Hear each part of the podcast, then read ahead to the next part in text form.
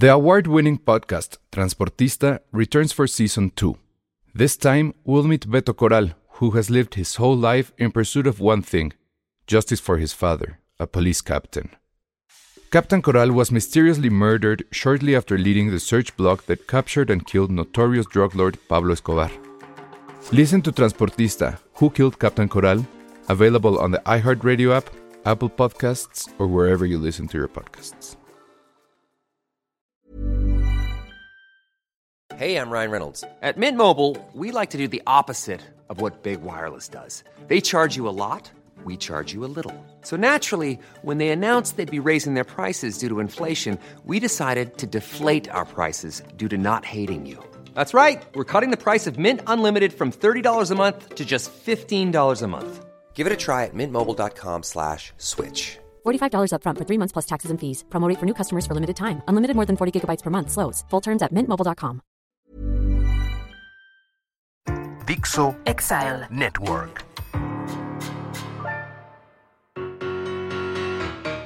Bienvenidos a Citizen Boomer. Cine y series que les gustaban a tus papás y a los papás de tus papás. Con Charlie del Río y el Salón Rojo.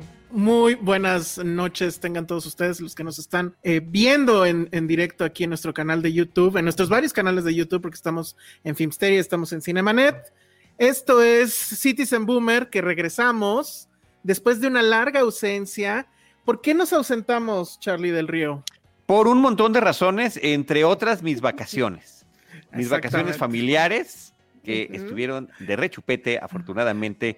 Pero ¿Dónde fueron? Entre, en, en, Orlando, Florida, visitando los parques es. de diversiones, haciendo extensiva la experiencia cinematográfica al plano del entretenimiento mm. en atracciones sofisticadas y bien padrísimas. ¿Cuál, ¿Cuál, fue la más, la más, la más? Rise of the Resistance es, eh, es el top. ¿Qué es eso? Es el de Star Wars. Es la de ¿Sí? Star Wars, The Rise of the Resistance, que está en Galaxy's Edge, que está en el parque que se llama Hollywood Studios de Disney y que es eh, una experiencia muy completa porque vas avanzando, vas caminando a bordo de diferentes naves y te enfrentas a, wow. a muchas cosas eh, eh, en el universo Star Wars. Está increíble. muy sí. bien. Tal vez nunca vaya. Bueno, pues este, hoy tenemos invitada y además es invitada de primera vez, que obviamente esperamos no sea la última. Ros Pinera, Gracias. ¿cómo estás, Ros? Pues eh, muy, muy eh, bueno, ¿qué les puedo decir? Es un privilegio poder compartir con ustedes sobre todo este programa tan especial. Eh, de inicio quiero disculparme porque, bueno, como boomer eh, tuve un retraso técnico, entonces por eso entramos unos minutos este, después, pero creo que eh, cuando me comentaron acerca de este, de este programa dije, claro, porque es, es, muy necesario, sobre todo por, lo que, por las implicaciones que tiene este, todo el legado que nos ha dejado Jorge Fons. Entonces creo que, que tiene unas obras que han marcado para siempre el, el, cine mexicano y creo que era muy meritorio que, que, pudiéramos tener esta conversación. Entonces, este, feliz y encantada de estar aquí, muy agradecida. Muy bien, no, pues felicidades, este, gracias por estar aquí. Eh, no te preocupes por lo del tema de, de, que empezamos 10 minutos tarde. El único que es tremendamente puntual aquí es este Charlie, Cinemanet. En fin, sería ya están acostumbrados que siempre entramos tarde, entonces bueno, no hay problema ahí. Ahora, no sé si me vas a dejar, Charlie, contar por cómo supuesto. es que llegamos aquí. Por supuesto, por su. Yo porque, bueno, hacer... para... Adelántate. Ok, porque para platicarle también a, a, a, Rosy es que no nos ha visto, pero el concepto de Citizen Boomer pues es hablar obviamente de cine viejito y usualmente pues empatamos dos películas que tienen un hilo conductor o bueno, algo que las une, ¿no? Pero eh, justo planeando el regreso después de, la ausencia que tuvimos de algunas semanas, yo le dije a Charlie, pues ya viene el 2 de octubre, creo que este año en particular es muy importante recordar el 2 de octubre, ya hablaré al respecto más adelante, y le dije, pues hagamos este Rojo Amanecer y este Canoa. Y Charlie me dijo, híjole, es que ese es el tipo de películas que no, no entro yo. Y, y, lo sé, o sea, eh, eh, Charlie es más de cine de escape, pues, y yo, pues la verdad que soy de todo un poco, ¿no? No es que me est estacione en, en, en, una, en un género en específico. Y luego, déjame pues, decir algo ahí, déjame decir algo ahí nada más, permíteme hacer un paréntesis. A ver, obviamente veo de todo y ya había visto estas dos películas que vamos a ah, comentar el día de hoy, que son Rojo Amanecer y El Callejón de los Milagros. Canoa también la vi hace muchísimos ayeres, o sea, siempre las volvemos a ver. Pero también he descubierto que este espacio, fuera de algunos compromisos que hay en Cinemanet de entrevistas o de cartelera con Cine Premier y demás, siempre Citizen Boomer es así como que, wow, esto es regocijarnos en las películas que nos forjaron de nuestra generación y de generaciones previas. Eh, y sí, siempre encaminado a el entretenimiento. Nuestras primeras películas fueron sobre, sobre cine de vampiros, fueron sobre películas de desastres, hemos abordado western, hemos hecho muchas cosas bien padres y muy interesantes aquí en Citizen Boomer. Y sí, cuando me lo dijiste, mmm, dije, híjoles, es que va a ser un poco como tarea como que sí me cuesta más trabajo. Not for me, not entrarle. For me, yo sé, yo sé, yo sé, pero sí. Y te dije, vamos a reconsiderarlo. Tenemos otros dos programas ahí pendientes, planeados ya que, empatan más con, las cosas que me gustan, pero... Pero resulta que Jorge Fons tuvo a mal eh, pasar a otro plano de existencia y además lo hizo justo en la noche del temblor, de los dos temblores que ya hubo en septiembre, porque recuerden que septiembre en México pues ya es este el mes de los temblores, ¿no? El mes del este, testamento del temblor, temas muy vinculados así como hay temporada de huracanes y temporada de lluvias en este país, hay temporada de temblores, es en, septiembre, y el 19 al parecer ya se volvió tradición. Entonces, este, pues justo después de ese temblor que no me acuerdo, ese no fue el del 19, fue otro día, fue... 22 de septiembre. de después, ah, exacto. El 22. Y justo en la madrugada casi, pues fue que se dio la noticia y creo que todos nos enteramos justo porque había temblado tantito antes y seguíamos despiertos. Y entonces yo cuando me entero que pues eran como las dos de la mañana, yo dije, híjole, pues creo que ahora ya se volvió obligado, pero no dije nada. Y en ese momento me mandó un mensaje Charlie y me dijo, ok, ganaste, ¿no? Sí, vamos a hacerlo. Está, marcado, definitivamente. Vamos a eh, hacerlo sobre Jorge Fons. Sí, pero aparte, si me permiten hacer un comentario de, esta emisión, este, bueno, que han ustedes construido y que, y que han con mucho cariño, es el hecho de que por una, hacer una invitación a todas estas, a todas estas generaciones, a todos estos jóvenes, obviamente, que no, no han visto o que van a ver por primera vez justamente las películas de las cuales ustedes comentan, pero sobre todo que esta, este nuevo acercamiento, como, como en este caso de, de revisar de nuevo estas películas, pues mm, constata que, que, ya no somos los mismos espectadores de cuando las vimos por primera vez, ¿no? Que ya tenemos otros ojos, otro, hay otro, otro, entorno, hay otros puntos también de análisis y empezamos a mirar y de, detalles, escenas, este, que no habíamos percibido este, aquellas primeras veces o, en aquellas juventudes, ¿no? Por, por, por, este, por mencionarlo. Sí, y, en y en este caso, en, para mí fue a la N potencia lo que estás mencionando. Ah, las vi en su momento, las aprecié, tuve mis opiniones, poco a poco iremos hablando de ellas, pero ahorita fue así como un despertar ante ambas películas, ante ambas películas. Eh, tienen mucho que ver también con el paso de los años, las personas involucradas, su, sus trayectorias posteriores, o sea, son muchos elementos, pero eh, pues sí, principalmente los narrativos. Sí, totalmente. Muy bien. Entonces, eh, creo que deberíamos de empezar eh, por hablar de él, ¿no? De Jorge Fons. Este, no sé ahí tú, Rose, si tengas como que. Es la mera, mera, no, ah, es la mera, mera, Rose, para dar eh, Jorge Fons una introducción. Sí, porque es, es un director, creo, sí sui generis dentro del cine mexicano porque él sí estuvo con un pie en la televisión y un pie en el cine, cosa que hoy, bueno, hoy ya con las series como que ya se borró eso, pero hubo una época donde ser director de tele era como ser de segunda, ¿no? Y, ser director de cine, aunque obviamente no tuvieran para comer, este, pero eras director de cine, ¿no? Estabas, y él estaba en los dos y creo que no tenía ningún problema, pero a ver, te, dejo la palabra y cuéntanos. Gracias. Eh, pues bueno, de, entrada Jorge Fons pertenece a una generación, este, bueno, es un director emblema de una generación que fue un pilar del cine mexicano en una época sumamente crítica, ¿no? Que es esta, digamos, reconstrucción o digamos renovación o los nuevos vientos que llegaban al cine mexicano en la época de los años 70, ¿no? es también, eh, procede de, una generación de directores de una formación académica, la, primera de, de, egresados del Centro Universitario de Estudios Cinematográficos, el CUEC, y algo que repito porque Jorge Pons este, lo mencionó alguna vez, él era un director como muy interesado pues en la base o el sustento mismo de, de, lo que sería el cine, ¿no? Que era el lenguaje. Y él decía, yo quiero decir cosas, pero las quiero decir bien. Y creo que el, apoyarse, digamos, en la literatura, en, en, guiones, este, bueno, en los guiones eh, que con, personajes, obviamente, de una pluma muy sólida, le permitía justamente hacer con los recursos que tuviera la mano, que, como vamos a ver en el rojo amanecer, por ejemplo, eran sumamente limitados en el aspecto eh, económico, en el aspecto técnico, en todos los recursos, hacer eh, generar todas, las estas emociones justamente en los espectadores.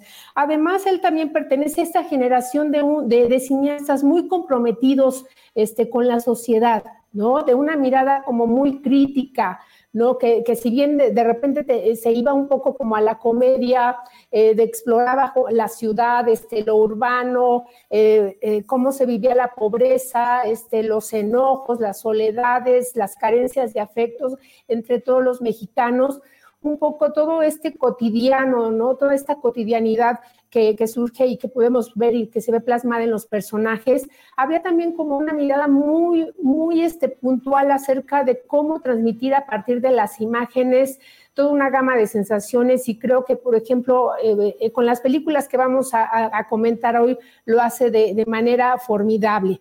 Em, bueno, yo creo que aparte de, estas dos películas que me parecen esenciales en su, en su filmografía, pues cabe destacar otras obras que también son referentes del cine mexicano, eh, por ejemplo, Los Albañiles, o este gran tríptico, ¿no? Que hace con estos dos cineastas, Alberto Bojorques y Luis Alcoriza, en esta película que se llama em, Fe, Esperanza y Caridad, y que él, eh, a partir, bueno, de este mediometraje le, le, toca hacer, dirigir Caridad, logra hacer como un, un planteamiento acerca de, cómo un pequeño conflicto puede ir desatándose una tragedia que puede llevar a, una mirada hacia, digamos, este, todo el infierno burocrático, toda la pérdida, el duelo, la desesperación y cómo incluso los personajes más sólidos y más aguerridos, en, el, en, este caso, por ejemplo, el de Katy Jurado, que es la parte central de este cortometraje de Caridad,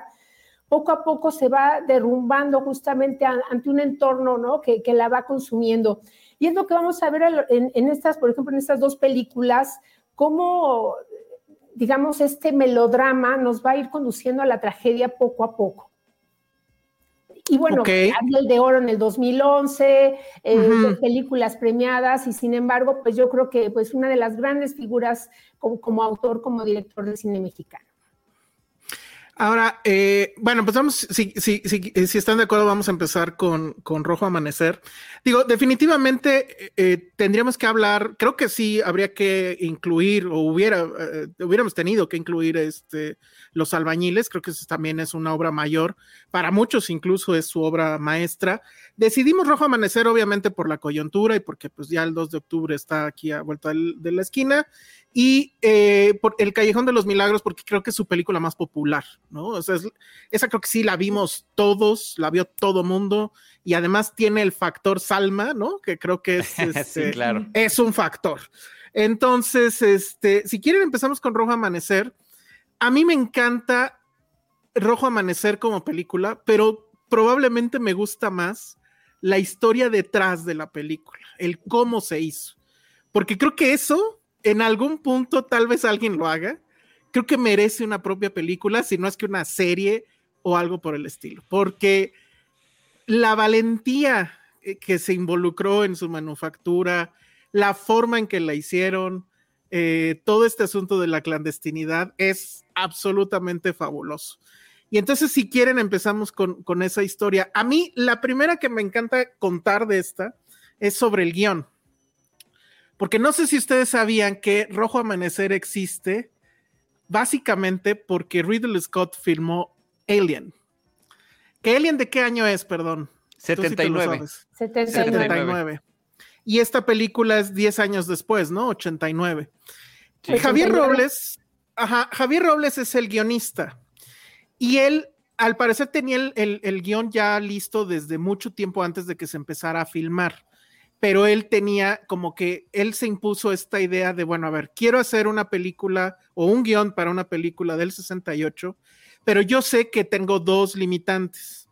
Uno, la censura y dos, la lana, porque sé que en México jamás voy a poder juntar dinero para recrear la plaza de Tlatelolco llena, que lleguen ejército, los tanques, la balacera, o sea, es un, es, un problema gigante de producción, pero básicamente de lana.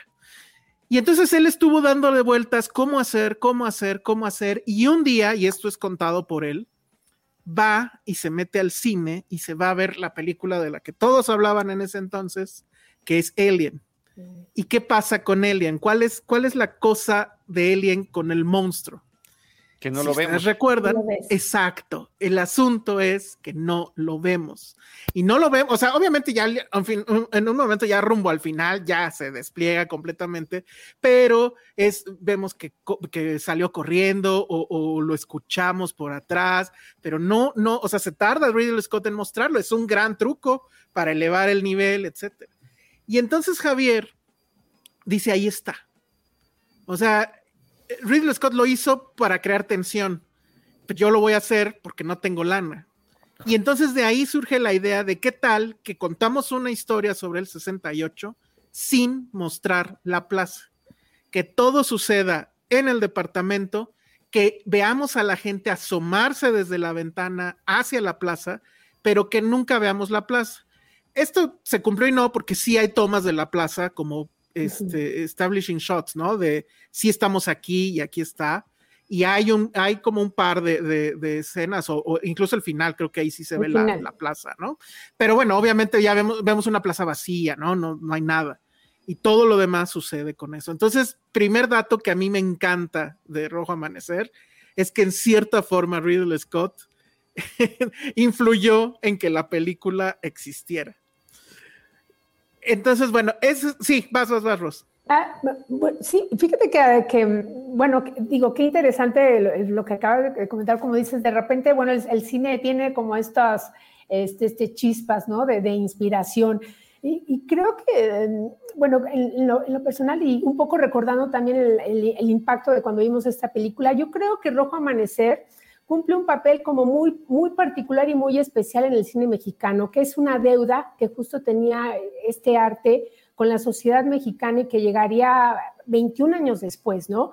Porque si bien contábamos con este documental El Grito en 1968 de Leonardo Leobardo López Areche, faltaba una película que pudiera contarnos el terror que, se, que, había, que habían vivido los, los que habían sobrevivido, los testigos de, de este hecho atroz. Eh, y, y, como dicen, ¿no? el registro de cómo lo vivieron la, las familias, los ciudadanos, los padres, los hermanos, los mismos estudiantes, lo, los vecinos, la, las personas que vivían este, justamente en Tlatelolco, cómo se escuchaban este, los gritos, la balacera, el terror, ¿no?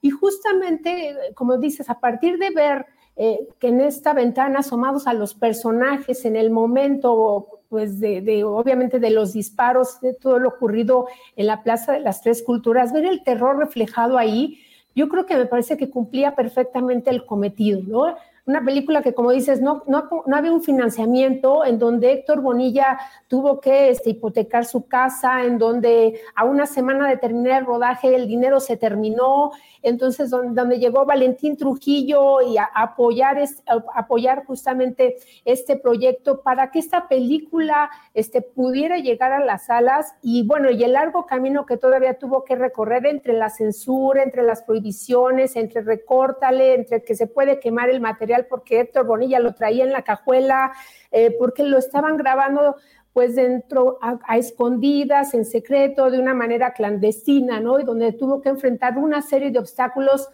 para que ustedes pudieran ver después este, justamente esta película, para que todos pudiéramos verlo y donde hay que mencionarlo aquí, después la piratería se encargó tenían una copia con las escenas este, completas y se encargó justamente de hacer llegar eh, pues esta versión, digamos, como en, la, versión original de esta película.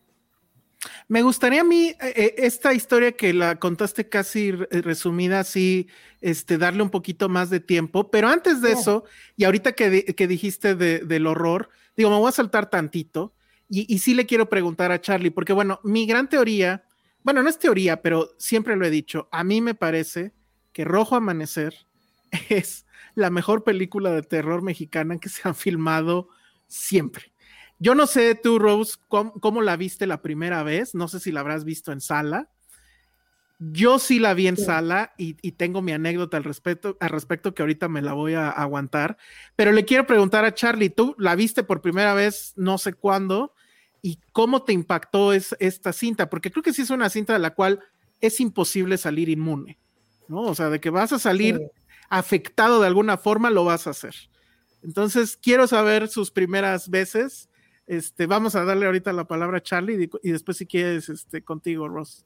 Claro, sí, y después nos cuentas, y después nos cuentas la tuya, que, suena, ya la estás anticipando, nos estás dando ahí un, un, este, una expectativa importante. No, yo la vi por primera vez en el cine, no recuerdo exactamente cuándo, eh, seguramente eh, la película se estrenó en el 90, o sea, la película se produjo en el 89, con todos estos temas de la posibilidad de la censura, de la, em, de la clandestinidad, de todo esto que están hablando, de la recreación de un departamento en, en una zona sur de la ciudad para poder firmarla, ¿no? Que además tuviera eh, exacto los planos de de cómo eran los departamentos en Tlatelolco, que eso me parece que está muy bien esto, Esto que estamos viendo ahorita en la pantalla es el mapa de dónde quedaba el lugar donde la filmaron.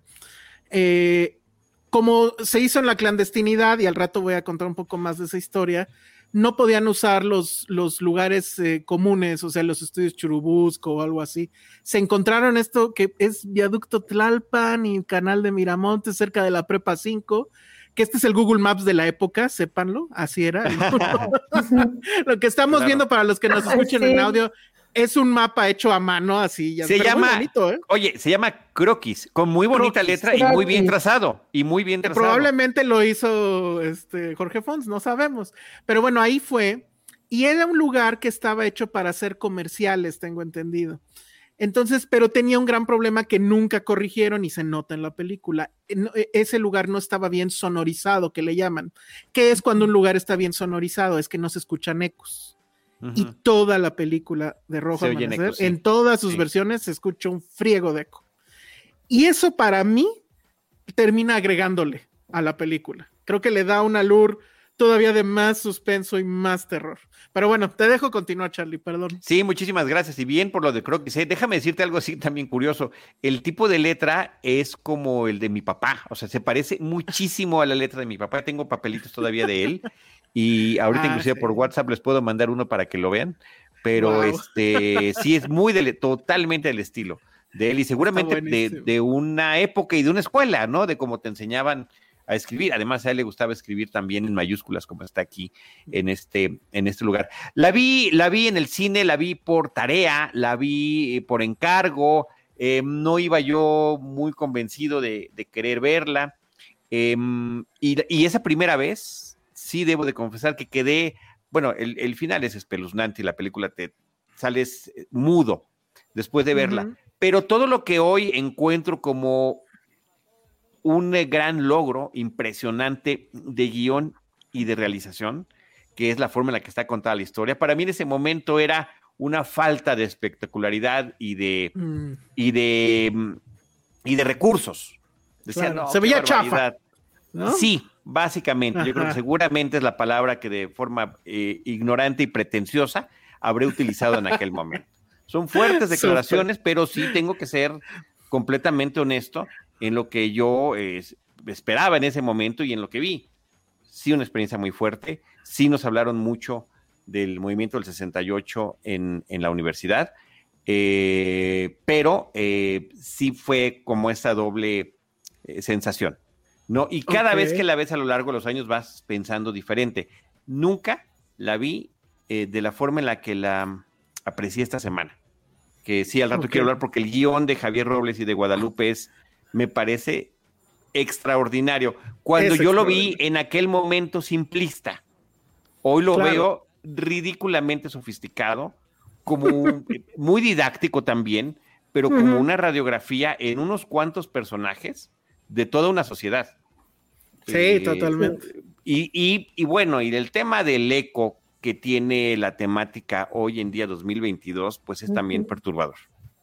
Totalmente, totalmente, pero eso también, este, si quieres después hablamos. Rose. Oye, y un tema más, un que- tema más, perdón, un tema más, porque aquí José Luis del Río Lara, que es un primo mío, primo hermano, mi papá y su papá eran hermanos, y mira lo que está poniendo. Por cierto, Charlie, tu papá estudió en la prepa 5, que se encuentra en el croquis, ni más ni Así, menos. ahí se Y- ve en y- el croquis la prepa y- 5. Y ya me dirá Luis, mi primo, si sí se parece o no a la letra de mi papá, la que está en este croquis. Está increíble. Qué bueno que nos están Gracias escuchando por vernos. Luis. Saludos. Gracias. Ahora sí, Rose, cuéntanos tu primera vez. no, digo, Pues- con rojo amanecer, claro. Cl- Claro, eh, fíjate que ahorita que comentabas el, de la película de, de Riley Scott, eh, Alien, eh, sí tienes toda la, toda la razón, es una película de, de terror y estaba yo este, recordando este término que, que en el cine se conoce como fuera de campo y que es muy Claro. utilizado justamente en las películas de terror, ¿no? Que es como cuando de repente ves a la protagonista que ve algo terrible, pero tú no lo, como espectador no lo ves y a través solo intuyes que ella vio algo espantoso, que es algo terrible, que una amenaza se aproxima y uno se queda con la duda y eso logra tener justamente un impacto dramático enorme, ¿no? Y yo creo que este recurso en, en esta película pues es innegable, ¿no? Bajo, bajo la dirección de Fons. Yo estaba cursando en, en la ENEVA Catlán la carrera eh, y justo re- re- es- estaba yo con un compañero al que ustedes recordarán, este, un colega nuestro muy querido, Alejandro Cárdenas.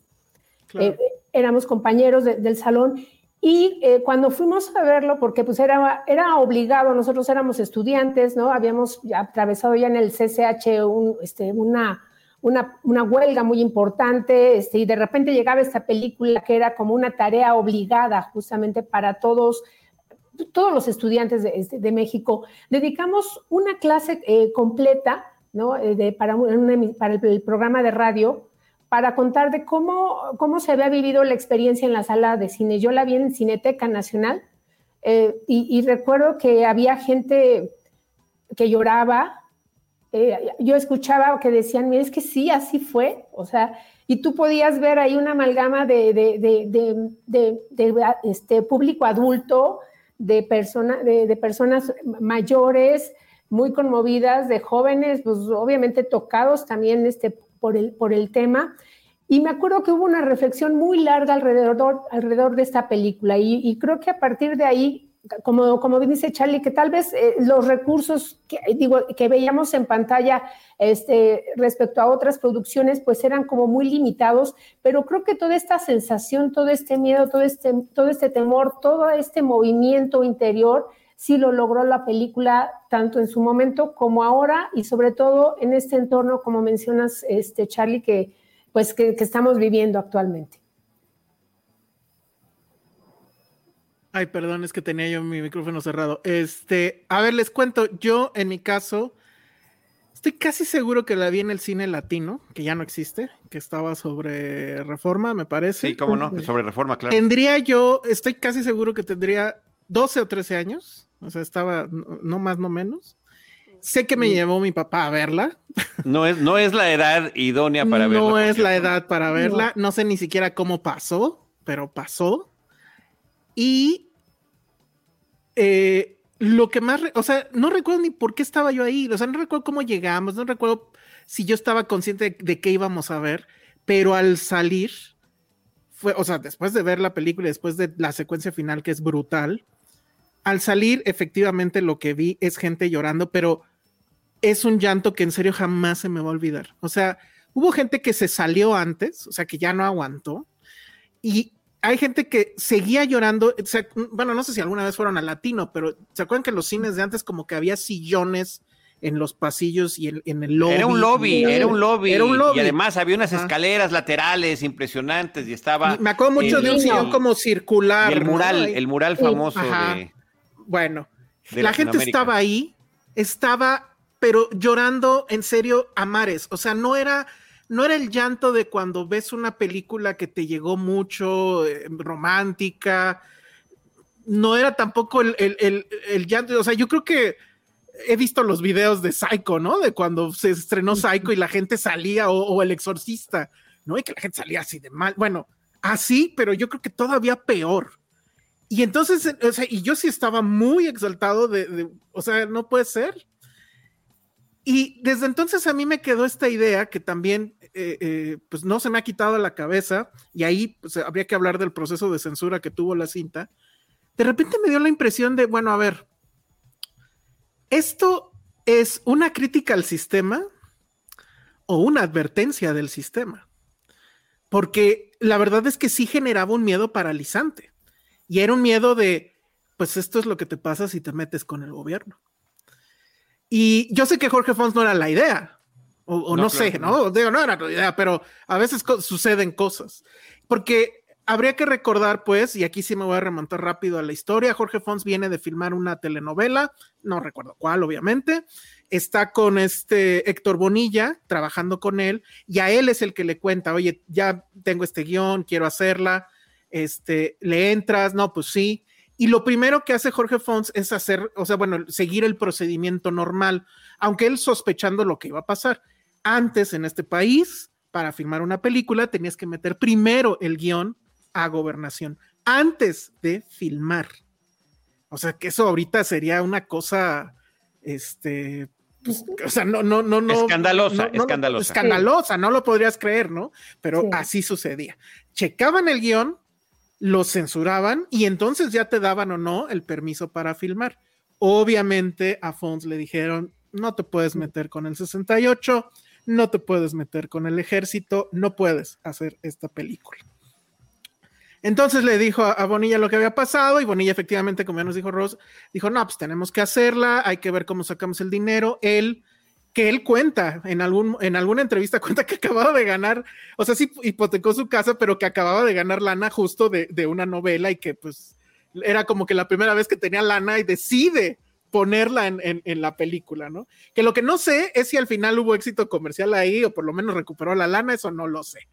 Pero bueno, y que efectivamente este, el director decía que al segundo día ya se les había acabado. Pero bueno, entonces es filmar en, en, en, este, en la clandestinidad, entonces es, no puede ser en los estudios, se van a esta casita. Eh, los actores no podían ser sindicalizados, o bueno, no podía enterarse el sindicato. Al final sí hay una marca de que el sindicato estuvo presente, pero eso ya fue después que lo metieron como para pues no dejar, ¿no? Pero no, no eran actores este, sindicalizados, había actores muy jóvenes, creo que está la propia hija de este eh, ay, se me olvidó ahorita el nombre, pero bueno, o sea, son, le dan como que la oportunidad a nuevos, hay y, viejos, etcétera.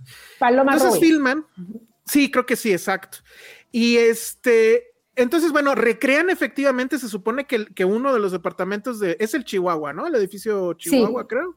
Sí, lo recrean Exactamente, o sea, van, toman medidas y lo recrean en este estudio que ya les platiqué con el audio pésimo, pero totalmente bien. Fons decía que además quedó increíble porque todas las paredes eran movibles. Entonces, ya saben, la cámara a veces estorba, entonces le quitaban las paredes de atrás, las volvían a poner. Estaba fabuloso, él decía que era un gran rodaje. Al final, cuando terminaban cada jornada laboral, como justo como dicen en la película, que es una cosa loquísima, sale uno así como que asomarse, ver que no hubiera nadie, que no los estuvieran espiando, siguiendo, y entonces ya después se iba el otro y, acompañaban a las mujeres, porque sí tenían el miedo de que pues fuera a pasar algo, ¿no? No era cualquier cosa. Pero el dinero se acaba rápido y entonces quien entra, que ya también lo mencionaste, pero a mí me parece que es fabuloso, el que salva la película es alguien que no hubieras pensado jamás, Valentín Trujillo, que él es el que dice, sí, va, pone la lana y cuando terminan la película, él con toda la inteligencia del planeta saca una copia del país, la lleva a Los Ángeles porque dice, ¿quién sabe qué vaya a pasar? Bueno, la ya hecha, la tienen que meter otra vez a gobernación, no hay de otra si la quieren estrenar y bueno, y alcanzar el profit, ¿no? La ganancia, porque pues digo, o sea, no solo de pan vive el hombre en efecto. Y ahí es donde empieza este proceso de burocracia que tengo entendido yo duró año y cacho, donde pues básicamente se las estaban haciendo de cuento para no estrenarla, las estaba enlatando. aquí ya las versiones se contradicen. Fons dice que él no sabe cómo fue el proceso, o bueno, decía, cómo fue el proceso de destrabarla. Esto ya sucede en el, en el borde del 88, que es cuando llega Carlos Salinas de Gortari al país, al, bueno, al, al, poder, pues, perdón. Y dicen, y sí es cierto, que él se llevaba mucho con intelectuales. Ustedes recordarán que se rodeó con muchos intelectuales. Sí. Pero dicen que los dos intelectuales que le dijeron, oye, deberías de ver la película y deberías dejar que se estrenara, es Gabriel García Márquez, creo, y no sé si fue Carlos Fuentes también. Jorge Fons dice que él no sabe de eso. Yo sé esa versión de muchos otros lados. Entonces es probable que así haya, haya sucedido. Y entonces Carlos Salinas la ve y yo francamente creo que dentro de su inteligencia maquiavélica pensó lo mismo que yo. Digo, no por yo ponerme al mismo nivel intelectual que él, pero es que sí tiene eso, parece una advertencia, ¿no? O sea, y entonces yo sí creo que en, el, en cierto modo lo vio así, dijo, pónganla, pero sí le quitó partes, le quitó sobre todo diálogos que describían la brutalidad del ejército, básicamente. ¿No? De, es que mamá vi cómo golpeaban a una señora y no sé qué, y, y, el diálogo este del niño con el abuelo que le dice, los, los militares siempre cumplen órdenes, sí, mi hijo, siempre tienen que cumplirlas. Entonces, esos cachitos que es muy notorio además en la edición este, censurada, como hay estos cortes abruptos que dice, ahí falta algo, ¿no? Pero bueno, es así como salió. Eh, y pues bueno, el gobierno de Carlos Salinas se, o sea, como queriéndose ver muy de apertura y en contra de la censura. Pero yo no sé si al final él habrá pensado lo mismo de que esta película, pues básicamente es brutal. Lo que pasa es que esa parte, esa parte que dices de la advertencia es la que eh, personifica en la película el Héctor Bonilla, el papá de la familia, y es el que dice, no, no hay que meternos, hay que cuidarnos. Pero para mí es muy importante que efectivamente es una de tantas de las representaciones de distintas eh, sectores de la sociedad que están allí a través de su familia y de la gente con las que contactan siendo representadas. Es una, no, no es todo, pero efectivamente ante eh, pues eh, los hechos sí podría, sí podría darse esa lectura que estás diciendo, pero no es, por supuesto que no es la intención.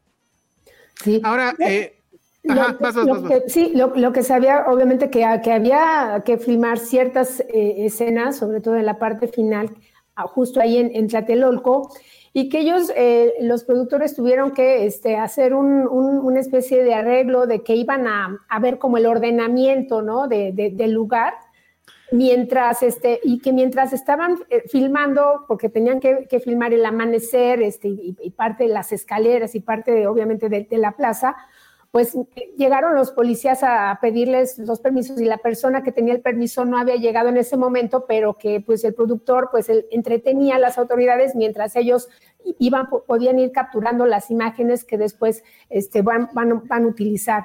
Y yo creo que, como mencionas, este, eh, Charlie, en este sentido, eh, justamente el, el, haber elegido, bueno, realizar una película no documental sobre este evento, pues daba en el guion la oportunidad de poner en boca a todos los personajes toda esta gama eh, pues de denuncias, de crítica, de, de, de, temor, ¿no? De clamor por una sociedad más justa, del, del, terror, del miedo que se estaba viviendo, ¿no? Y creo que el guion de, de Javier Robles en este sentido es espectacular porque concentra este pues la vista de, de, de, generaciones, ¿no? Vamos a ver este, al abuelo que era ex militar, uh -huh. vamos a ver este, al papá que es el burócrata, vamos a ver a la mamá que es este, que se dedica al hogar, vamos a ver este, a los adolescentes, eh, en este caso los hermanos Bichir, en, en, esa época en que de repente volteabas y ya parecía otro Bichir, ¿no? Recordando, así como que se, se, iban multiplicando, ¿no?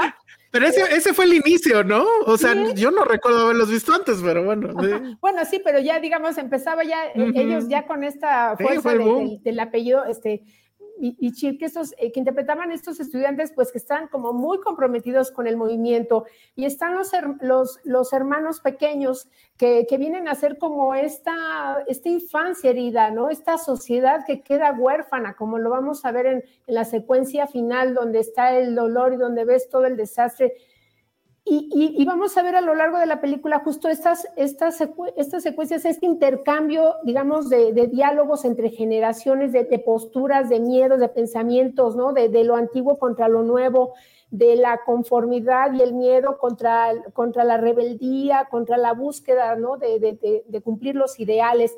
Parece que en ese sentido el guion es muy inteligente, el de Javier, Javier construido Javier Robles este, con, con Guadalupe Ortega, eh, que era este, su, su pareja. Y, y bueno... Su pareja. Sí, su, su pareja. Y, y bueno, ¿no? Robles pues ya tenía obviamente esta experiencia de, de pues, todos estos relatos, digamos, como escabrosos, ¿no? del, del, libro de, de las Poquianchis o, o, de los motivos de luz, y que me parece que en este sentido sí nos permite ver un panorama muy completo de todo el sentir, ¿no? De, de la sociedad mexicana en ese momento, o bueno, por lo menos de una importante fracción, o por lo menos de, de los, de, las familias o de, los, de la parte de la sociedad que estuvo involucrada en estos eventos. Es sí, la clase oigan, media yo, dibujada yo, ahí, sí. Perfectamente bien dibujada. Este, yo lo que quiero mencionar es el dato preciso de la telenovela que estaba haciendo, o que ah, hizo en el 89, que se llama La Casa al Final de la Calle. El protagonista es Héctor Bonilla, junto con Angélica Aragón y Eduardo Palomo, lo cual también, pues ahí está esa conexión de la mm. participación tanto de Bonilla como de Palomo en la película. Y otro dato curioso también que me parece interesante, según cuentan las anécdotas. El guion original de Javier y de Guadalupe se llamaba Bengalas en el cielo. Bengalas en el y cielo. Que, sí. Y que es, que además se mencionan, se mencionan en la película sí. porque es el momento, es el aviso, ¿no? Para que em, este, uh -huh. empiece, empiecen los, los tiroteos y demás. Pero es eh, Valentín Trujillo el que sugiere el título de Rojo Amanece. Uh -huh. Que uh -huh. me parece que esa sensibilidad comercial eh, para el título es fundamental. Es sí. fundamental y es también parte de la propia identidad que hoy tiene la película. Que además, eso, o sea, si yo hiciera la película de cómo filmaron Rojo Amanecer, esa escena la haría como de Social Network cuando le dicen drop sí. the just Facebook. Sí. Entonces, no, que se llame, no, lo de las bengalas, no, que se llame Rojo claro, Amanecer. Totalmente, totalmente, totalmente. Y yo la haría como miniserie, como la de The Offer la que se hizo, ah, la que se acaba de hacer sobre la producción del padrino. O sea, no, valdría la pena muchísimo. Es, es, hay, hay mucho material muy enriquecedor. Aquí también Netflix, habría que mencionar dinero. que además de la, del, del, fallecimiento muy reciente de, de, de, Fons, pues también este mismo año Javier Robles falleció.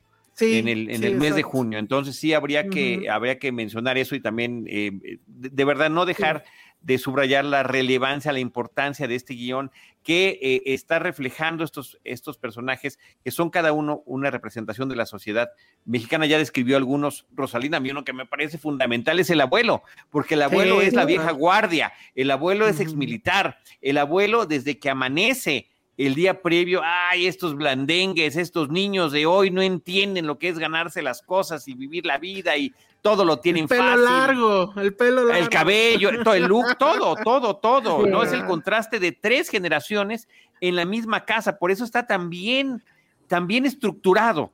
Y me parece que eso es una cosa fundamental de la película. Y nada más como tema anecdótico, yo tuve el honor y el privilegio de conocer a Javier en un viaje al ¿Ah, que sí? me invitó Hugo Lara a un pequeñísimo eh, eh festival de, de, cortometrajes universitarios en San Miguel de Allende y estuvimos unos cuantos días paseando, comiendo y platicando con Javier y con Guadalupe y hacían una estupenda pareja, unas personas con mucha sensibilidad, sencillos, amables, tipazos, increíble, y sí fue un, un recuerdo muy grato y siempre se lo agradeceré a nuestro amigo en común también, Hugo Lara, este investigador fílmico, crítico cinematográfico y ahora también director y productor de, de, cine. Está buenísimo. Oigan, y otra de las cosas que ahora que la volví a ver y que no, o sea, no me había percatado, es, o sea, no juegues. Esos departamentos de Tlatelolco supongo son chiquitos, ¿no? Digo, no se, no se logra ver demasiado en la película, pero bueno. Vivían siete personas ahí, o sea, hice bien la cuenta, la mamá, el papá, los dos hermanos, bueno, los, los dos hermanos cuatro grandes, hermanos los uh -huh. cuatro hermanos y el abuelo. Y si se fijan claro. en el primer paneo de la mañana, la, la niña adolescente eh, o semiadolescente tiene que dormir en el sillón de la sala. Entonces, yo, yo, además... yo no, a ver, no los conozco, debo decirlo, no he tenido la oportunidad de conocer los departamentos de Tlatelolco, pero no los considero que sean tan chiquitos como otros tipos de, de multifamiliar, ah, okay. como Lomas de Plateros, que sí conocí por experiencia ya. propia. este... Bueno, sí, Yo viví en Tlatelolco, este, bueno. Ah, a ver, a ver, cuenta. No, bueno, ahí te esperas, te esperas a que, a que, a que digamos cosas insensatas, Rosalina, para, para decirnos eso. No, es que no quería, no, no, no quiero interrumpir. Bueno, lo que pasa es que hay de diferentes tamaños, porque, bueno, también, así como los, los edificios son de algunos de 13 pisos, otros de 6 y otros de 4 pisos. Digo, yo tuve la, fortuna, bueno, mis, mis padres eh, vivían en el cuarto piso de un edificio de 4 pisos pero las había, departamentos de dos habitaciones, de tres habitaciones, pero en el edificio, edificio Chihuahua, en que son ya de, de, 13 pisos, los, los departamentos eran de tres y eran las estancias mucho, eran muchos más, mucho más grandes. Entonces, bueno, les puedo decir que que sí, sí, puede, sí pueden vivir. y aparte, era también esta costumbre, ¿no? De, de, de, vivir, obviamente, pues con el, bueno, más que la costumbre, pues las necesidades. De, es la necesidad, sí. Exacto, ¿no? De vivir con el abuelo, con los hijos y de que el abuelo sea el que vaya pues, este, a la tienda y le ayude a la mamá, ¿no? Entonces, yo creo que este retrato también cotidiano, pues está como perfectamente plasmado ahí. Pero sí, bueno, hay de, distintos tamaños, pero este sí es fiel a, los departamentos de, los edificios de, Chihuahua. Y, recordar además eh, que Tlatelolco, pues sí tiene la tragedia marcada históricamente, ¿no?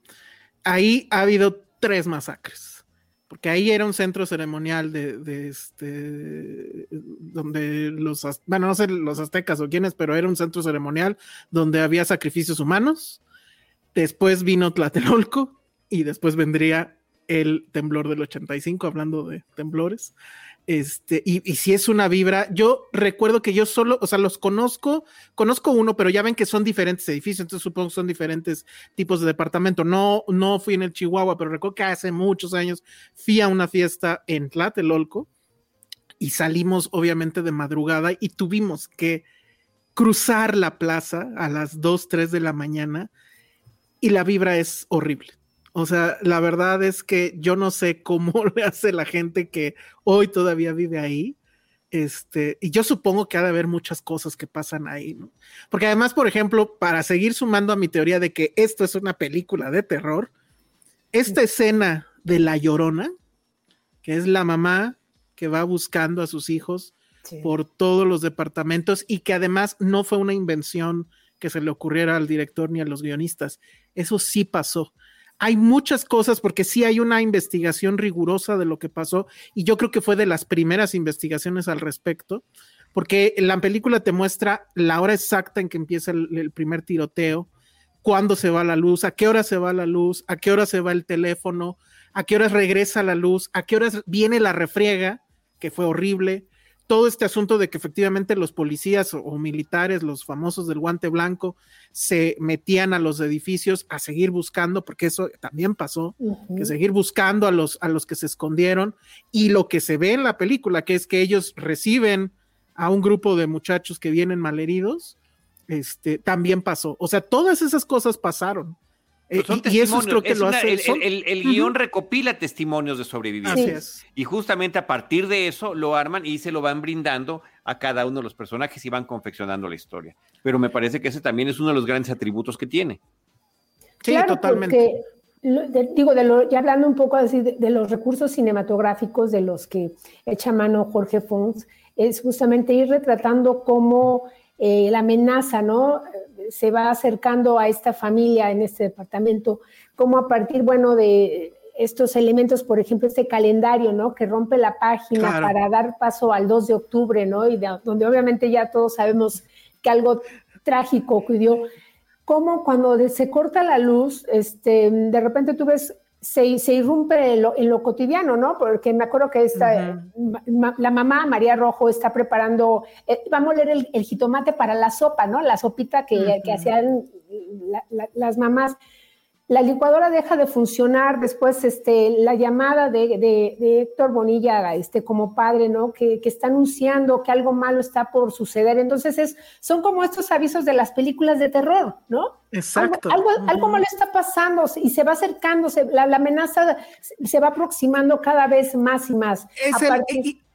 y, es el, esta cosa, es como este recurso que en el gringo es el foreshadowing, que es como dar pistas de lo que va a pasar cuando ellos, cuando el abuelo y el, niñito se suben bueno, no se suben, más bien salen como a los Están en su, en su pasillo, están en su pasillo, Ajá, sí. a jugar a los soldaditos. Y que, Claro, eh, sí, claro. están todos los soldados, que pues es la única escena donde vemos muchos soldados de juguete, y que es ahí donde el abuelo se da cuenta que los policías ya están viendo dónde van a poner francotiradores y demás. Y eso también es así, dices, no, bueno, o sea, estamos así creando tensión. Yo la verdad es que me imagino a un director saboreándose ese tema, ¿no? O sea, pues sí los voy a torturar un poco. O sea, eso, eso es lo que nos, nos va a hacer, sobre todo porque efectivamente estamos en este juego de nosotros sí sabemos lo que va a pasar, los que están en la película no. Y eso me parece que es el gran recurso y que sí, es un recurso que se usa mucho en el cine, en el cine de terror. Me encanta, me encanta, Sí, me encanta. Pero, eso. pero eh, muy bien usado en términos pues, de la precisión del momento, ¿no? Sí. Este, oye, aquí hay un comentario de Enrique Figueroa Naya. Saludos, querido. Enrique. Te extrañamos en temas como este, que también son lo tuyo, la historia y el cine. La primera película en la que me tocó trabajar en esta industria fue El atentado de Jorge Fons. Tuve que cubrir a un reportero y así logré entrevistarlo un momentito. Un abrazo donde se encuentre el gran Jorge Fons. Saludos a los tres. Saludos. Saludos, Enrique. No, un, abrazo y un saludo, Enrique Figueroa. Oye, pero a ver, Charlie, yo quiero saber, y ya para ir cerrando Rojo Amanecer y, y seguir con el callejón, tu nueva lectura, ya que a la No, mi nueva lectura es, es, es, es elogiarla al máximo. Eh, eh, insisto, a ver, hay, un, hay una técnica de narrativa cinematográfica increíblemente eficiente, súper bien trabajada, a pesar de los pocos espacios que va teniendo eh, Fons para poder trabajar. El guion me parece extraordinario, el poder, insisto, po- tomar todos estos testimonios y a partir de esos relatos de gente que sobrevivió y que lo vivió, poder distribuirlos entre los personajes y dar voz a cada una de las circunstancias que cada quien pudo haber perdido. Mi hermana se quedó tirada, yo salí corriendo, no pude regresarme por ella, eh, golpearon a fulanito, yo no vi en qué momento me empujaron, en fin, todo eso que van comentando eh, eh, los, los personajes. Pero sí, sobre todo, el tema de poder eh, ponernos en distintas perspectivas de una clase media que eh, con la que pues sí, yo soy de clase media, siempre me sentiré identificado, pero aún así hay diferentes formas de ver las cosas. El abuelo es de clase media, pero viene de una generación que le tocó ver las cosas mucho más duras, eh, mucho más estricto, mucho más conservador, mucho más que peleó en la revolución. Mucho más, eh, no con, el tipo de perspectivas que tiene. Este. También pensemos que en la película se hizo 20, 20 años después de los acontecimientos, muy cercano, demasiado cerca, lo diría yo, o sea, 20 años no es nada eh, para, para narrar algo, ¿no? Eh, mm, el, el papá que es un empleado de gobierno, eh, que está en un escaño ahí irregular, tanto como para sentirse, y como lo menciona una palabra que hace mucho no escuchaba yo, influyente. Ah, con que te crees influyente, ¿no? Y, y- y cuál es la reacción de estos hombres armados cuando se enfrentan con él. Los hijos que tienen otra formación eh, profesional y que están creciendo en, en un entorno clase mediero, sí, pero eh, con educación formal y también como parte de una sociedad joven que está viendo una serie de cosas que no son correctas y que quieren pertenecer a ese movimiento y que están activamente en él si bien eh, no son líderes ni mucho menos, sí, por supuesto, se sienten identificados con todo ello y por eso logran tratar de rescatar a algunos de a gentes desconocidas, compañeros de su movimiento social. Y eh, también me parece muy importante el persona- los personajes femeninos, bueno, el de la mamá de María Rojo, pero también Sí. el de la hija, que eh, podría dejarse llevar por este conservadurismo, ay, no, las mujeres no debemos meternos en esto, y la joven universitaria dice, no, sí, o sea, por supuesto, podemos hacer todo. Y el niño, que es el que, que es el que refleja la inocencia absoluta y con una relación que me parece entrañable con el abuelo, porque el abuelo dice, yo ya no conecté con los mayores, pero todavía, todavía puedo conectar con Carlitos, por cierto, que es como se llama este personaje menor. No, me parece que es, eh, eh, es un trabajo extraordinario el de la película. Oye, y ahorita que mencionas a la chica universitaria, que la verdad es que no, de hecho creo que, no sé si ella también era hija de Héctor Bonilla, no sé, pero me di cuenta de esto, eh, bueno, lo voy a tratar de describir para los que nos están escuchando solamente en audio, que yo no sé si es este, ya que me estoy volando o si lo pensó Jorge Fons. Eh, eh, esta, esta chica universitaria pues tiene el pelo corto y todo el tiempo está en una tensión tremenda donde incluso cuando algo se cae por ahí, ella brinca y empieza otra vez a, a gritar y a llorar.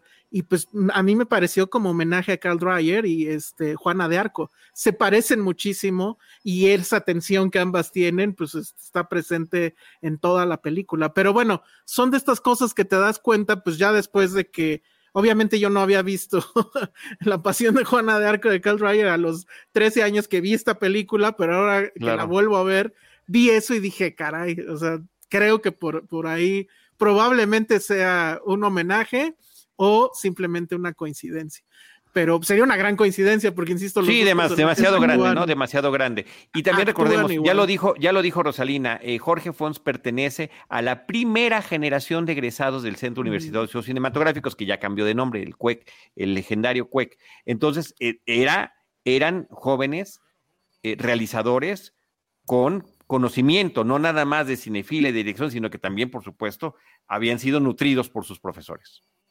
Así es. Entonces, eh, a mí me parece extraordinaria. Eh, si acaso creo, y, ahí pues creo que, o sea, creo que siempre su, su, no pasado, porque en realidad nunca lo dejó, porque bueno, supongo que había que comer, pero siempre de repente, eh, también siento que en sus cines de repente se cuela el asunto telenovelesco, ¿no? Hay aquí también ciertos diálogos que lo siento medianamente telenovelescos, probablemente ciertos encuadres, pero todo lo demás termina opacando esos detalles. La única cosa que nunca me ha gustado de la película, porque siento que es una crueldad extrema, lo entiendo a nivel de guion, porque no hubiera sido explicable de otra forma, es que el sobreviviente sea un hombre. Y eso es una nota terriblemente triste, porque quien tendría que haber sobrevivido es una mujer para decir, ok, pasó todo esto, pero hay esperanza. ¿Y por qué tiene que ser una mujer? Porque una mujer puede parir, un hombre no. Entonces, el mensaje final, final, final es no hay esperanza. O sea, nos morimos todos. Y aquí se acabó. Y además esa es otra escena cortada porque la no censurada se alcanza a ver la plaza vacía pero llena de sangre y zapatos, que es un poco el póster, ¿no? Oficial de, la película. Pero a mí siempre me ha parecido que es una crueldad absoluta de Jorge Fons haber terminado así. Tenía que ser así justo por lo que dicen. El abuelo es eh, con el que conecta es con el niño y el abuelo obviamente tiene la inteligencia de saber, esto se va a poner muy feo, escóndete abajo de la cama, no salgas. Y todo el truquito este de, ah, no es que tengo un niño en el baño, o sea que eso es brillante también a nivel de guion, pero vamos, creo que hay una, ese elemento sí me parece de, de crueldad extrema. Ni siquiera el asunto de los balazos del final y la masacre como tal, pero eso de que seas el niño el que, el que sobrevive y no una niña, no una mujer, este, me parece brutal. Pues Pero bueno, no sé. Pues es que no, no, puede, no puede haber optimismo en una historia como esta. Eh, por supuesto que quisiéramos, ¿no? Probablemente. Y, ahí están, y ahí está la pregunta: ¿hemos o no hemos aprendido como sociedad las lecciones? Esa es, ¿no? La cosa que deberíamos de. Eh, ahora sí, ahí era 21 años después. Ahorita, ¿cuántos han pasado? Más de 50 años. Más de 50 años. Sí, ya vámonos acercándonos a los, a, los 11 lustros y no veo claro que se haya aprendido nada. No, al contrario, y aquí sí lo tengo que decir, e, es un momento donde el, 2 de octubre, o sea, siempre se, dicho, siempre se dijo, ¿no? Que el 2 de octubre no se olvida y era una consigna de la izquierda y ahorita el gobierno, que se emana de un movimiento de izquierda, es el que insiste en la militarización. Y además me encanta que lo hace con un timing terrible, ¿no? Cercano a octubre. Entonces, este, pues creo que hoy más que nunca eh, del tiempo de vida de esta película, creo que es muy, muy importante que la recuerden porque definitivamente la tentación militarista siempre, siempre, siempre es muy peligrosa. y eso es algo que ya sabemos y que no se nos debe de olvidar justamente, ¿no? Entonces, pues también por eso quise, ahí sí unilateralmente, que habláramos de Rojo Amanecer, más allá del, de la coyuntura, este, pues también por esto, ¿no? Porque creo que sí es importante tenerlo en cuenta. Tú, Rose, algo, algo final sobre Rojo Amanecer, digo, todavía no nos vamos, nos falta el callejón, pero algo más que quieras agregar sobre Rojo Amanecer. Sí, claro. Estaba recordando esta secuencia del desayuno, ¿no? De repente, donde, como mencionabas, Alejandro, hay algunos cortes muy abruptos.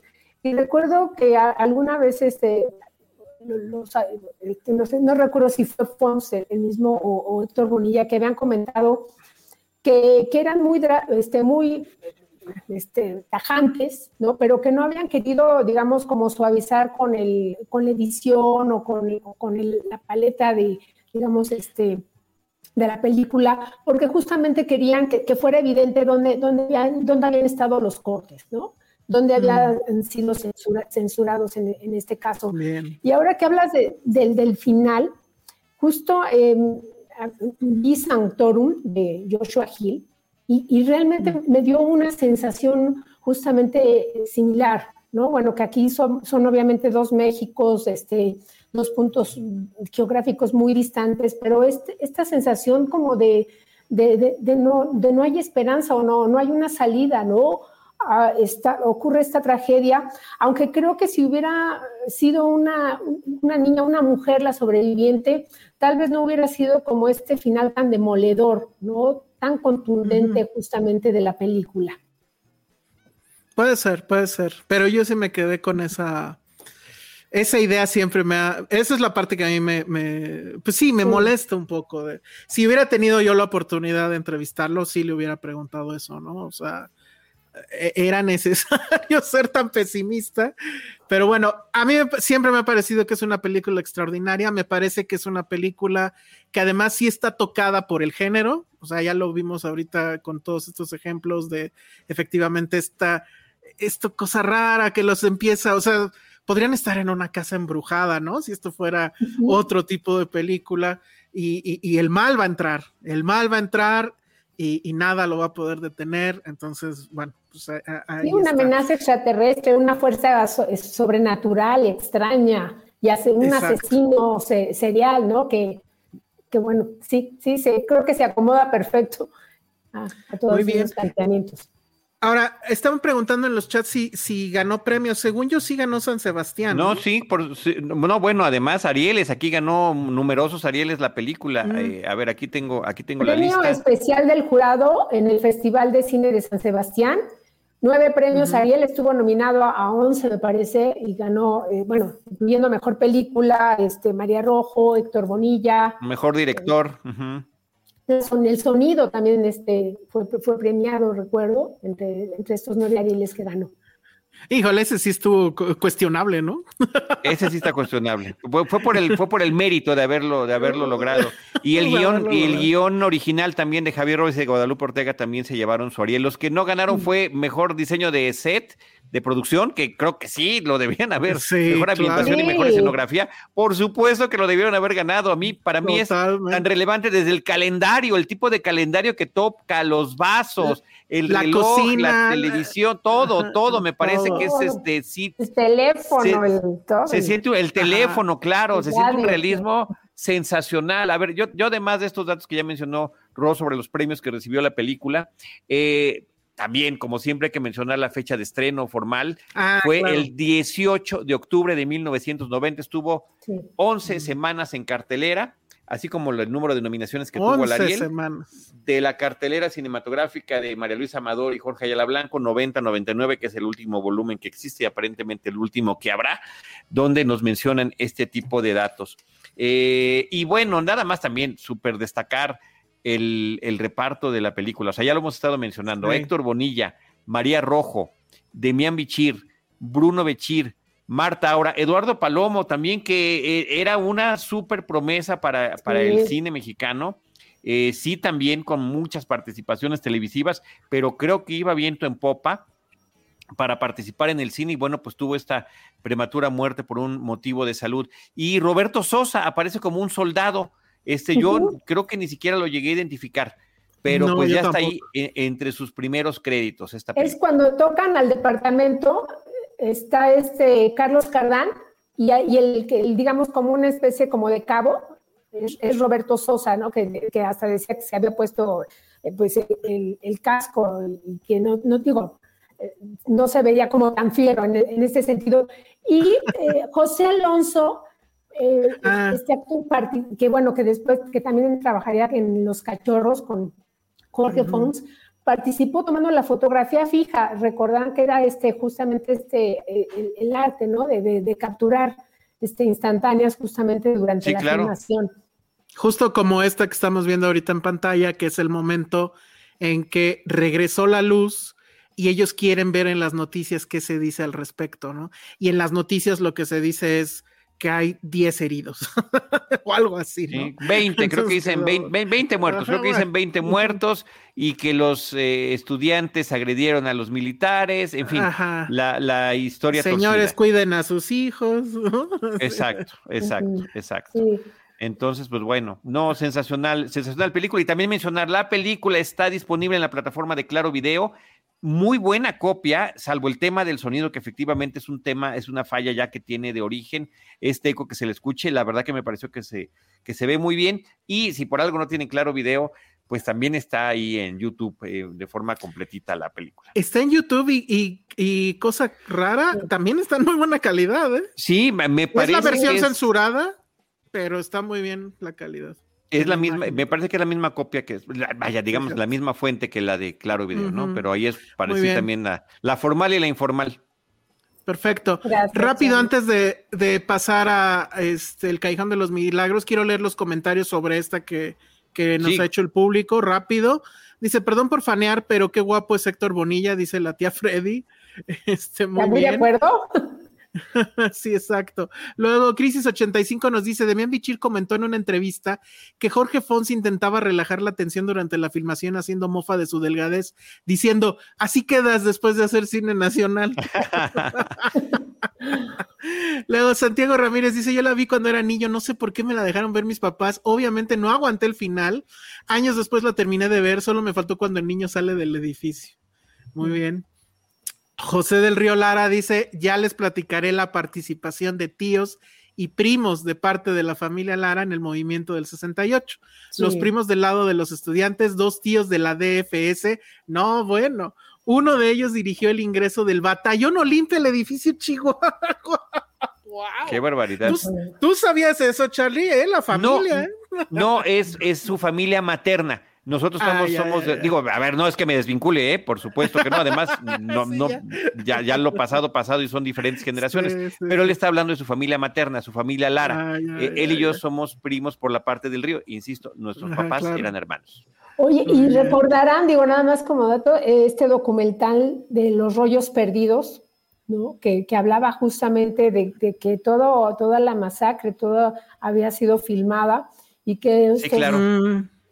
Eh, y que obviamente por, por varios directores que habían sido seleccionados desde distintos puntos y que después, obviamente, pues estos rollos fueron entregados, ¿no? Y, y desaparecieron. Decomisados prácticamente, o sea, de este, sí, sí, sí, eh, los fil- filmados desde las azoteas de varios de los edificios. Sí, no recuerdo Este, quién oye- hizo este documental, pero los rollos perdidos también se- sería un, un buen complemento, digo. Claro, por supuesto. Bueno, y el grito, por supuesto, el documental del Claro. grito, ¿no? Me parece que terminan, termi- que es, que es una recopilación de muchísimas y de muchísimos estudiantes que estuvieron eh, filmando en diferentes momentos las semanas previas y también el mismísimo 2 de octubre. Este, oye, nada más un último comentario sobre mi primo. José Luis del Río. Después les muestro una fotografía de su papá, del hermano de mi papá, y el, el, el porte, el tipo de foto y todo, haz de cuenta el padrino, Marlon Brando en el padrino. Ay. Versión, vers- versión nacional. No, está buenísimo ya, el álbum familiar. Muy bien. Rápido, últimos comentarios sobre esto. Bueno, Dani Crespo nos manda saludos desde Dinamarca. Dinamarca. parecer allá están eh, despertando y desde allá nos está viendo. Dice que. Que no sea un rojo amanecer, Dani. No, seguramente no. Din- eh, eh, yo siempre he dicho que ella ya está en un mejor lugar. Dinamarca. Entonces, Claro, la claro. tía Freddy dice, ¿creen que si hubiera... Ah, lo de los premios, eso ya lo contestamos. Dice Paquito Rodríguez, cuando la vi tenía como 11, 12 años para mí, ese niño era yo y sufría mucho. Claro, el niño de la película. sí. Sí, totalmente. Es, es muy fuerte eso también. Este, ah, sí, claro, y era Juan del Diablo este hombre, ¿no? Sí, este el de Palomo. Palomo, Palomo. Eduardo Palomo. Eduardo Yo Palomo. muchos años no, no, no había conectado eso, porque además el- su personaje es el del brazo, que es terrible, porque además está pensando en su hermana pequeña, que la, la pues se le perdió en, en, la corredera y él decía, ¿cómo voy a llegar con mis papás? ¿Qué les voy a decir? Y, y, todo el rato está con eso, una actuación pues cabroncísima. Sí. No tengo otra. Y, y, luego es Juan del Diablo. claro, no, y galanazo de, galanazo de televisión. galanazo de televisión. Y, creo que también, bueno, ahorita que mencionaban, creo que el personaje de María Rojo, híjole, sí es esta ah, madre coraje, ¿no? Que de repente arropa y en, en, el momento en que los estudiantes entran en el departamento, todos son sus hijos. A todos hay que protegerlos, y digo, yo creo que ese, ese sentimiento como que está muy, muy vivo, sobre todo en lo que estamos viviendo en México. Y, y, otra conexión que yo hice ahí, que pues también igual está súper fumada, pero bueno, eh, pues me pareció que es el mismo, digo, y, en este caso fue antes, claro, pero es el mismo fenómeno Sarah Connor, ¿no? Eh, cuando ella está en el desayuno, si se dan cuenta, ella no la dejan hablar. O sea, eh, todo es el marido y los hijos. Y, el abuelo creo que se alcanza a meter tantito, pero ella no alcanza a hablar. Y ya después, ella efectivamente va tomando una posición más, este, pues de liderazgo, porque además, pues hay un vacío de poder, no está el papá. Y efectivamente se vuelve esta mamá coraje, donde todos son sus hijos, a todos los va a atender. Me encanta esta escena donde a la niña está, otra vez la estudiante, dice, ¿qué hago con esto? Y que trae ahí su alcancía de lo que botearon y, los este, volantes. le dice, niña tonta, ¿qué estás haciendo con esto? Ya tíralo. Claro. Me parece fabuloso, pero sí es un poco el fenómeno Sarah Connor, que Sarah Connor recordarán, pues era una adolescente que atendía en un restaurante y después se vuelve pues este, una parte esencial en la resistencia. Es básicamente lo mismo. Y otra película que también, pues, es o sea, nació siendo una película de terror, ¿no? De Terminator. Pero bueno, muy bien. Dice la escena cuando a la chava le da el ataque de pánico, que es justo lo que yo decía, ¿no? Que era un poco ahí Juana de Arco. La copia que sacó Trujillo, ¿dónde acabó? Yo supongo, bueno, ellos dicen que efectivamente algo pasó con esa copia que es la que alimentó la piratería, porque según yo la copia de la piratería no estaba censurada. ¿Cómo pasó eso? Ellos no lo saben o no lo quieren decir, pero este, no, no sé exactamente qué habrá pasado. Lo que sí sé, y ya con eso terminamos esto porque ya vi la hora, este, mm. es este, actualmente el dueño de esto es Slim. Claro Video tiene los derechos de Rojo Amanecer. Y antes de morir, Jorge Fons estuvo en algún punto muy eh, vocal eh, respecto a pedirle autorización a él, a Slim, para que hubiera una restauración de la película, mm. porque él consideraba que era justo y necesario que sucediera y, bueno, pues al final creo que nunca pasó, ¿no? Pero bueno, este. Ah, bueno, Oscar Sánchez, a ver rápido, ya, eh, última de los 68. Sí supieron que durante el sexenio de Fox en España se filtraron las fotos de Tlatelolco del fotógrafo gubernamental porque Fox pactó con el PRI, uno se iba a investigar. Ah, Chirrio, no, pues ni idea. No, no sabíamos, gracias por el. Pero está muy bueno el chisme. Muy bien, bueno, Después de esto, Fons se va a dirigir otra novela, que tampoco sé cuál es. a ver si Charlie ahí. no, son los buenos para las, telenovelas. La verdad, no. Y, me da curiosidad saber si alguna de él es. O sea, bueno, la gente que sabe de novela sí la tiene como que. La casa al final de la calle, yo esa sí la vi y, sí ah, quiero decirte que había momentos y secuencias de que muy impactantes. Ok. Bueno, las que hizo posterior entre, entre Rojo Amanecer y El Callejón de los Milagros, yo compro esa mujer y El vuelo del águila, que esa sí es muy conocida. Ay, El vuelo del águila es de él, eso no lo sabía. 140 episodios dirigidos por Jorge Fonsi. ¿Y esa estará dónde? Porque yo siempre he querido volverla a ver, o sea, sí la, esa sí la vi, recuerdo que la vi. Vendían, ¿no? Vendían los VHS, me parece, hace mucho. estará en Wix. Si está en Wix, sí contrato Wix y la vuelvo a ver. Pero mm. bueno, Después de, esta película sin presupuesto, en la clandestinidad, una sola locación, todo mundo encerrado en un cuarto, viene eh, El Callejón de los Milagros, que es un paquete que creo que es el hermano de Ripstein, ¿no? El que era productor, Alfonso Ripstein, algo así se llama. Eh, sale de compras un día y se compra dos, este, dos cuentos, bueno, dos libros eh, del autor de esta bueno, el autor original de, la novela, que se llamaba también El Callejón de los Milagros, bueno, creo que se llama Midak, Midak Ali, y es este Najib Mahfouz, es una eh, novela, creo que, pues no sé si ambientada en Arabia o algo por el estilo. El Cairo. El Cairo, exactamente. Y, y, la otra creo que era Principio y Fin. Ambos son dos libros de él. Entonces uno se lo da a su hermano para que lo firme, que es este Ripstein, y el otro deciden dárselo a Jorge Fons, que es El Callejón de los Milagros. Una película, pues sí, creo que diametralmente opuesta en el sentido de que no es tan, eh, ¿cómo decirlo?, tan perturbadora, pero tampoco es una película optimista. Y aquí es todo lo contrario. Si estábamos encerrados en un cuartito, aquí vamos a salir no a toda la ciudad, pero sí al centro de la ciudad. Hay muchas, muchas, muchas locaciones. Se alcanza a ver el Zócalo, la calle de Moneda, este, la Plaza Santo Domingo. Eh, bueno, hay, hay, muchas, muchas más. Y creo, no sé, ustedes díganme, eh, creo que es de las primeras mexicanas, antes de Amores Perros, que tiene este asunto de historias paralelas, cruzadas, etcétera, ¿no? No sé quién quiere empezar a hablar sobre. Sí, Rosalina, por favor. Ah, bueno, eh, pues esta, digamos, esta novela, creo que lo, lo, que me gustaría destacar muchísimo es cómo, cómo logra justamente, ¿no? a partir de este guion de, de Vicente Leñero, hacer eh, este traslado, ¿no? De una comunidad o un barrio en el Cairo hasta el corazón de, de la Ciudad de México en do, y, y, poder rescatar como, no sé, todos estos elementos de, este, de, la, de la cantina, o, este, o Salma Hayek comiendo taquitos, ¿no? Este, Uf. cómo se vive, la, la, vecindad en donde viven estas familias, ¿no? Que esta película, eh, bueno, se concentra principalmente en tres historias, ¿no? Que es este, la de Rutilio, que interpreta este Ernesto Gómez Cruz.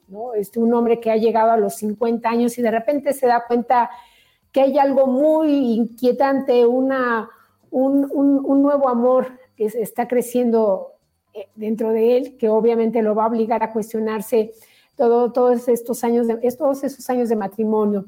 Es el personaje de Alma, interpretado por Salma Hayek, que también tiene alma en el nombre de Salma, ¿no? Uh -huh. este, pues una jovencita este, bella, pero que está justamente creo que bajo la presión de, de, de, muchas opiniones adultas respecto a qué es lo que le conviene para su futuro, ya que es tan bella, este, pues obviamente un hombre adinerado que le pueda dar este, una buena posición, y ella está enamorada, bueno, de, de Abel, interpretado por Bruno Bichir, y está también, bueno, una mujer este, que soltera, que no ha conocido el amor, Susanita, interpretada por Mar Margarita Sanz, que hace un personaje verdaderamente entrañable, que empieza a relacionarse que, con este Rutilio, eh, interpretado por Luis Felipe Tobar. Y creo que, eh, como, como dices, Alejandro, pues son todas este, este encuentro de perfiles, de personajes, ¿no? En donde puedes hablar tanto, se habla de, desde la virginidad hasta de la prostitución, pero sobre todo de las necesidades afectivas, porque todos estos personajes están en esta búsqueda de amor, que de repente el, desti el destino se tuerce y los conduce justamente a, la tragedia y en lugar de el callejón de los milagros, se encuentran de repente en, en un callejón sin salida. No sé qué opinan ustedes. Charlie. Sí, bueno, es, un, es, una lectura muy interesante y sobre todo una gran adaptación de Vicente Leñero, que por cierto ya había uh -huh. trabajado con eh, Ripstein en Los, Los Albañiles, ¿no? En, de, de, uh -huh. de, su propia obra, eh, y que y después de esto viene para él como guionista La Ley de Herodes, o sea, ya había hecho también adaptación de, de es Batallas en el Cielo, Mariana Mariana, ¿no? La, sí. la Batallas en el desierto. Batallas en el desierto. Batallas en el desierto, perdón. Batallas en el desierto. Gracias, uh -huh. Rosalina.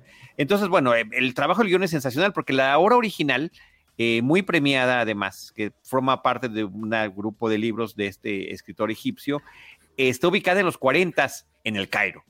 Y poder trasladar algunos de esos elementos universales que son las historias básicas, la que conocemos como Rutilio, la que con, conocemos como la de Almita, la que conocemos de Susanita, ahí están plasmadas, la, la del hijo de Rutilio también, eh, y, cómo trasladarlas no nada más a la realidad nacional, sino a la realidad contemporánea nacional de ese momento, ¿no? Un, una novela de los 40, eh, de, no en un contexto de la Segunda Guerra Mundial, ¿no? Posterior a la Segunda Guerra Mundial, de repente aquí en La Ciudad de México en los noventas me parece que es un trabajo sensacional y entiendo que la novela original es completamente lineal y este recurso narrativo que creo que está muy bien desarrollado, ¿no? Son al final cuatro episodios en los que se divide la película, los va nombrando los primeros tres con los nombres de los personajes.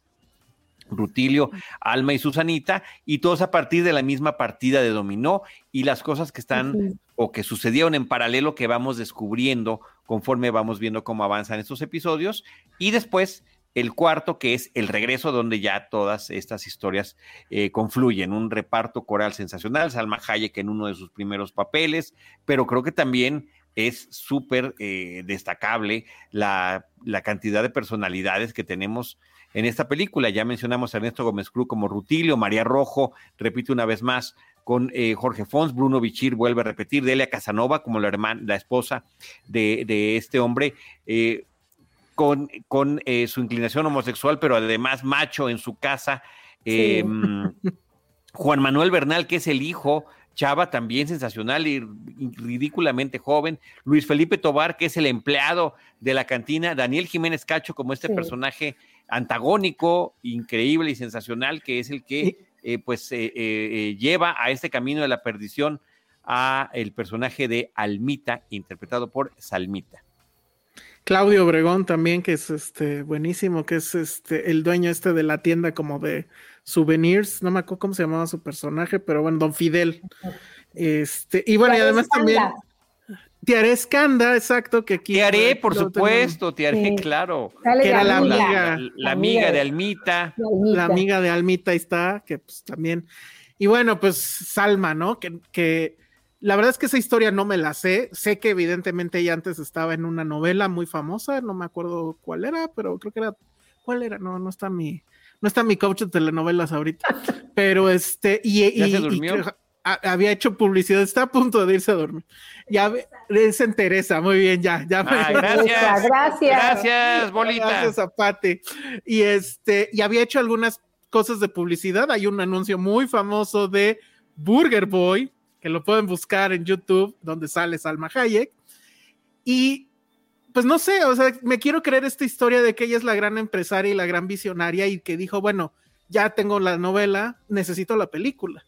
Y, qué buena película eligió y qué gran personaje eligió, porque a mí siempre, o sea, eh, eh, esta, esta película además a mí me encantaba porque yo trabajaba justo en la, enfrente de la Plaza Santo Domingo no, no hacía este, eh, eh, identificaciones falsas, ni mucho menos, sino que enfrente estaba el edificio de la CEP, yo trabajaba en la CEP y es esta escena donde ella está comiendo tacos, que aquí agarré el peor cuadro, pero no había otro. Pero bueno, Salmita comiendo tacos creo que es un clásico del cine nacional, ¿no? ¿Cuántos libros? Y de los memes actuales, ¿no? Y de los memes, ¿cuántos libros no, no este, se han ilustrado con esa imagen, ¿no? O con varias imágenes del cine de Jorge Fons. Y hay por ahí, no la encontré, una foto medianamente reciente que ella puso en su Instagram, que es una como foto, no sé si de una escena borrada o algo diferente, porque además lleva el mismo vestido. Está sentada en una banquita, se ve que está al lado de justo un puesto de tacos, pero en el plato tiene, literal tiene 10 tacos. Entonces, además, eh, eh, sí tiene eso de que ella se la pasaba comiendo en la película. No sé si recuerdan que hay otra escena donde ella regresa con su mamá y trae una cosa de color, algo en la mano que se está comiendo, es como un dulce, no sé. Pero el cast es impresionante. Es sensacional, es increíble, está, está brutal. Se ve, y... se ve que hay muchísimos más recursos, ¿no? Ahora sí Claro, claro, a diferencia, creo que es una buena, es un buena contra, un buen versus entre estas dos películas, la diferencia de presupuesto, pues, la posibilidad de poder estar trabajando abiertamente, de reclutar a la gente con la que ya has trabajado dentro y detrás de las cámaras y de todavía traer muchos más. Eh, el, el, tema de Salma es interesante porque ¿qué, de qué manera la ama la cámara. Es impresionante cómo la cámara de cine, la cámara fotográfica aman a Salma Hayek. Ella luce espectacular en, todas las, eh, las tomas que tiene y estas, estas eh, fotografías que además son póster de la película que ella repite en más de una ocasión en la cinta, ¿no? De que se, iba, se bañaba y se secaba en la ventana viendo justamente hacia el callejón y eh, eh, pues también incitando a este hombre que está enamorado de ella, que es el que está interpretado por Bruno Bichir. Y son imágenes emblemáticas, ¿no? Una fotografía de Carlos Markovic. Y yo aquí, eh, hablando nuevamente, bueno, del lenguaje cinematográfico, bueno, ver y capturar algunas de estas escenas en donde Salma, eh, bueno, se está secando el cabello, pero como de repente hay unos barrotes, unos, los barrotes enfrente de, de, de ella de la ventana, como si estuviera aprisionada en una especie de cárcel, ¿no? Como de repente están estos acercamientos Em, como tú dices, pues la cámara la ama, ¿no? Se ve espectacular desde cualquiera de, los ángulos en los que está retratada. Y algo que me gusta también mucho de la película es cómo este, mm, este mosaico de alguna manera tan pintoresco, donde se asoma la tragedia, también tiene como muchos visos de, buen humor, ¿no? Del, sentido del humor o, este, o de lo coloquial. ¿No? También principalmente creo que, en el personaje, ¿no? De, esta mujer este, que está en búsqueda del amor, la que interpreta Margarita Sanz, que creo que, que, da pauta como a, algunos de los momentos, eh, pues no sé si este, pues tan, tan, tanto como más tiernos, como más trágicos, como, como permeados con un cierto sentido del humor o de comedia, digamos. Y, bueno, qué decir de, además, bueno, tiene este recurso, ya lo dijimos, son las historias cruzadas y demás, pero aquí es todavía incluso creo más poético porque las tres primeras historias, no recuerdo si la cuarta, pero las tres primeras historias empiezan con la misma secuencia, que es los amigos en el bar de Don Ru jugando este dominó y con la, cuarta ya no, la cuarta ya no. Eh, pero con la ficha cayendo y además viene toda esta retaíla de albures, los cuales eh, declaro, no sin un poco de pena, que no todos los entiendo, o sea, sigo sin entenderlos todos, pero que algunas cosas sí son muy, muy chistosas porque son literalmente una vulgaridad, este, eh, tal cual, ¿no? Entonces. Claro, sí, no, yo tampoco. si tú no lo entiendes, imagínate yo, o sea, necesito subtítulos así como, como en Annie Hall de Woody Allen, que me digan exactamente qué es lo que están queriendo decir. Que acaba de pasar un albur. ¿no? no, aquí en esta hay muchísimos. Sí hay efectivamente, creo que más este, proclividad al humor, incluso me atrevería a decir al humor negro, porque además eh, eh, en esta película Fonsa hace algo muy interesante y lo hace justo en esta imagen que estamos viendo en pantalla, que son ellos eh, jugando. Cuando nos los presenta por primera vez, son personajes que los quieres porque son chistosos pero poco a poco te das dando cuenta que prácticamente todos son unos hijos de la chingada, ¿no? O sea, el tipo este que es el que maneja a los, este, a los indigentes. Abel Woolrich, por cierto. Eh, exacto, el otro lo hace sensacional. Eh, eh, el otro con Álvaro Carcaño, que es el doctor.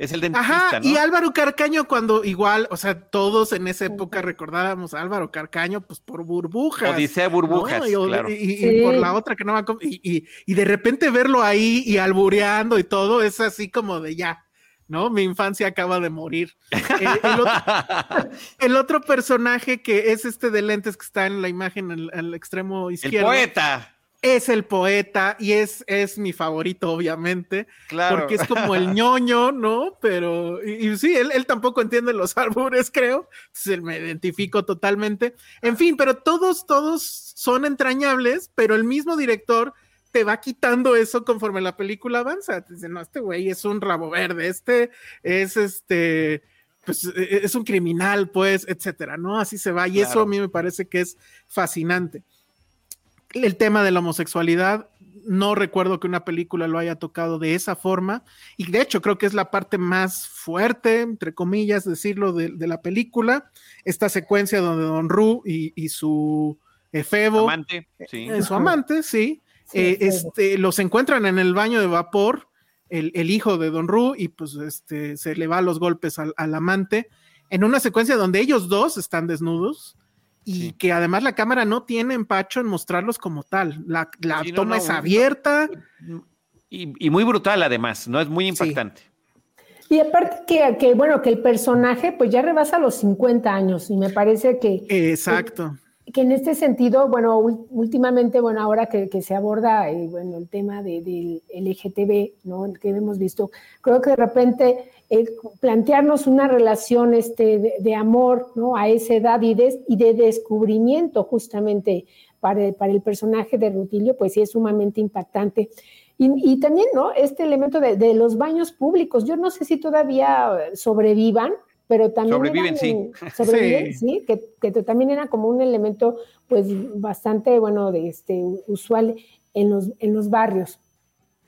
Sí, sobreviven todavía y, y pues sí, muchos de, ellos, este, pues ya son abiertamente puntos de encuentro, ¿no? De, la comunidad, por así, por así decirlo.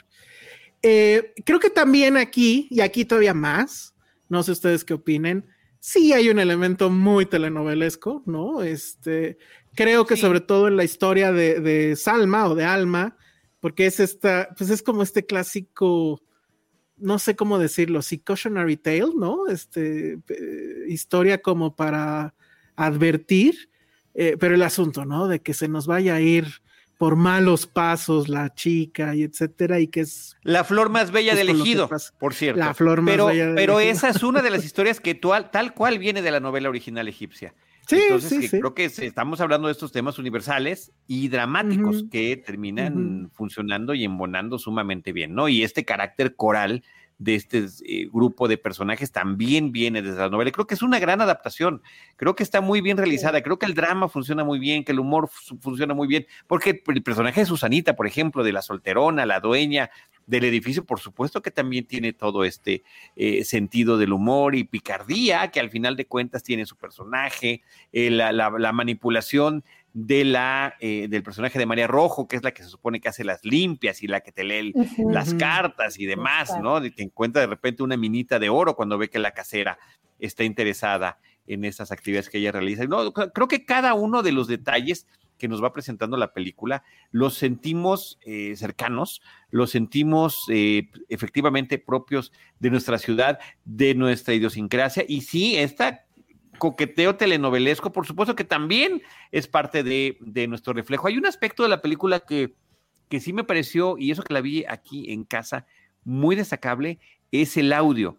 El audio, mm. eh, sobre todo que nos está brindando eh, el, contexto, ¿no? Los sonidos de la ciudad son, me, suenan tan reales que yo le tenía que poner pausa para ver, o sea, está aquí o, pasó el camión aquí o pasó en la tele. Exacto, me pasó justo lo mismo. Hay un momento donde... otra película, ¿no? De justamente toda la, parte sonora. Sí, David, Bax, es, David Bax es el, es, el, es el responsable del audio de la ah, película, que en unos días va a recibir el Ariel de Oro por su trayectoria. Ah, Entonces ahí también está, acaba de ser eh, anunciado por la Academia de Cine que justamente va a recibir este reconocimiento y este es uno de tantos trabajos que hace que me pareció genial. O sea, ya cuando tienes que ponerle pausa para decir, está pasando aquí o, es la tele, eh, eh, mis respetos absolutos y totales. Sobre todo en, una época en que el cine nacional se veía y se escuchaba muy mal. Veníamos de verdad que de una muy mala calidad de registro y como decía este, Rosalina, la foto de Markovich y ahora también el audio de, de Bax nos dan pues, de verdad que un eh, aliento enorme ah, para lo que pasaba con el cine mexicano en, en, las salas de cine y de qué manera le iba comercialmente. Y también Claro, porque este aparte esta sonora de todos los sonidos de la ciudad, recuperarlos y dejarlos plasmados también en, en, esta película, que de repente pareciera que no, pero tienen obviamente una carga emocional también como muy intensa para los espectadores. Y lo que quería comentar es cómo Jorge Fons, yo creo que a partir de estas telenovelas de este mundo que poco conocemos, Alejandro, las telenovelas le dio justamente esta habilidad para poder este, hacer estos ensambles, estos, este, con estos grandes elencos, ¿no? Darles a cada uno su espacio como que a un mismo nivel, a un mismo nivel, para que cada uno tuviera su momento, su gran momento de lucimiento para que las historias no opacaran otras, para que los personajes pudieran contar cada uno su, historia en un tiempo eh, que no se notara ni cortado, ¿no?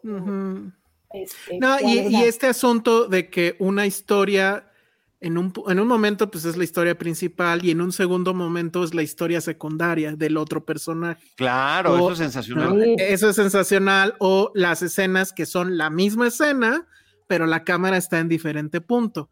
Que yo no sé, seguramente, o sea, no, no, no logro entender si la vuelven a filmar, creo que sí, pero el hecho de que, de, esa ilusión, ¿no? De que primero vemos desde el punto de vista del, del, bichir viendo a Salma desde abajo, y luego vemos desde el punto de vista de Salma desde arriba viendo hacia abajo, y, todo ese asunto a mí me parece que de estructura está genial. Nada más también otro dato, que creo que es muy bonito dato, la, la edición la hace Carlos Savage, creo que es su penúltima película, ¿Y por qué es importante Carlos Savage? Porque él es el editor nada más ni nada menos que de Los Olvidados. Entonces son dos películas urbanas completamente definitorias de lo que es esta ciudad, editadas por la misma, por la misma persona. Y esta también tuvo una cosecha de Arieles y de premios este, al por mayor, ¿no? Creo que ganó también, o sea, ganó también muchos Arieles, gana en una mención especial en, en Berlín, se lleva el Goya, mejor película extranjera, y aquí creo que también son 11 Arieles, o no sé si tengo bien la cuenta, pero arrasó también en, su momento. Creo que con toda justicia, digo, no sé contra quién competía, pero creo que es de esas veces donde los Arieles sí los veías, ¿no? Porque pues decías, pues sí, es que esta película... Y, tenemos, o ya no sé si ya lo dijiste el dato de cuándo se estrenó aquí y cuándo. No, aquí lo tengo, aquí lo tengo, dame un ah, segundo. ya lo tengo aquí separado, nada más que eh, de repente se me puede escapar. El Callejón de los Milagros, 5 de mayo de 1995, 5 de mayo de 1995, ocho semanas estuvo en cartelera. Así que me, parece que también es súper buen eh, espacio que tuvo de exhibición en su primer momento de corrida comercial. No está disponible en este momento en ninguna plataforma, pero, pero pues en YouTube hay una versión completita de la película con sus más de dos horas de duración. Y muy buena calidad, ¿eh? También. Sí, lo que no sé si está, eh, no está del, en el formato correcto. No sé si esté lo suficientemente ancha la pantalla. Yo creo que sí está en el formato correcto, ¿eh? Creo que originalmente sí era 4.3, ¿eh? Habría que ver si en la ficha de IMDB viene, pero este, creo que sí era el formato correcto ese. Por alguna razón, no sé, de nuevo, probablemente por el asunto de la televisión, pero habría que, habría que ver. Pero como sea, sí se, o sea, por lo menos la calidad de la imagen. Sí está disponible, este, pues, o sea, sí, sí hay posibilidad de, poder verla, claro. Creo que eso es lo importante de destacar. Es raro que esa no esté. Como, o sea, fue tremendamente popular en su momento. No, es 1.85 la película, ¿eh? Ah, sí, no, bueno, entonces sí, quién sabe. Es que seguro esta era la versión para tele, entonces. Pero aparte también eh, comentar que, bueno, estábamos viviendo toda esta ola de lo que era el nuevo cine mexicano. Ajá, sí, sí, sí. Venían como estas nuevas formas como de exploración o de, historias, de, búsquedas también este, de, estilo, de estética, y creo que la, esta película pues viene y como que llega en el momento justamente adecuado y con ese elenco y todo, pues creo que conquista muchos tipos de público en ese sentido. Y a, partir de, también de estas historias universales, bueno, habíamos visto, como, como sabemos, que, por ejemplo, la prostituta en el cine mexicano pues es un personaje sumamente recurrente y muy explotado, sobre todo en, las primeras décadas. Y de repente, bueno, plantearlo aquí, pero en esta entrelazado con, con todas estas historias y la manera en que se va hilando, justamente la película, pues obviamente merecía, como dices, toda esta vista, toda esta aceptación y, todos estos reconocimientos. Totalmente. Y ya, bueno, yo para acabar, eh, pues nada más decir que, pues de nuevo, se cumple el asunto de que creo que no hay final feliz para nadie, ¿no? Es en ese sentido, de nuevo, muy pesimista este Fons, y bueno, obviamente el, guion, pero, y bueno, me llama mucho la atención que justo que vi casi, casi back to back, ¿no? Con, con Rojo Amanecer, que en, los 60 pues los adolescentes querían hacer la revolución y en los 90 los adolescentes querían irse a Estados Unidos porque el plano aquí ya estaba del carajo, ¿no? Entonces eso de entrada ya es suficientemente triste, pero pues a nadie le va bien en esta película, pero todo es, eso sí es, en, en cierto, en cierta forma es muy justo porque todo es consecuencias de acciones, ¿no? O sea, don, don se mete ya, le, vale y, sale en cierta forma del closet, que eso creo que está muy bien, pero pues en estas circunstancias. Pero no pues, la violencia doméstica que ejerce, ¿no? Exacto. Primero con su esposa, con su hijo también. Bueno, le va a ir como le va a ir. Este, este niño, pues casi tonto, ¿no? Bueno, muy no sé cómo decirlo, pero de que se va a Estados Unidos siguiendo al amigo, además, que sigue al amigo si ya aquí tiene a Salma, quédate con Salma, estúpido. Ah, bueno, por esa estupidez, pues te la bajan, pues claro, ¿no? es la única parte no creíble de la película. este, y así nos vamos a seguir, ¿no? Son puras consecuencias, en ese sentido es muy justo, pero de nuevo, es muy pesimista. Y bueno, a mí es una película que me gusta mucho porque además yo también seguramente la vi en el estreno y ya para entonces pues ya no estaba yo tan niño, pero yo en mi pendejez pensé que el Callejón de los Milagros sí existía.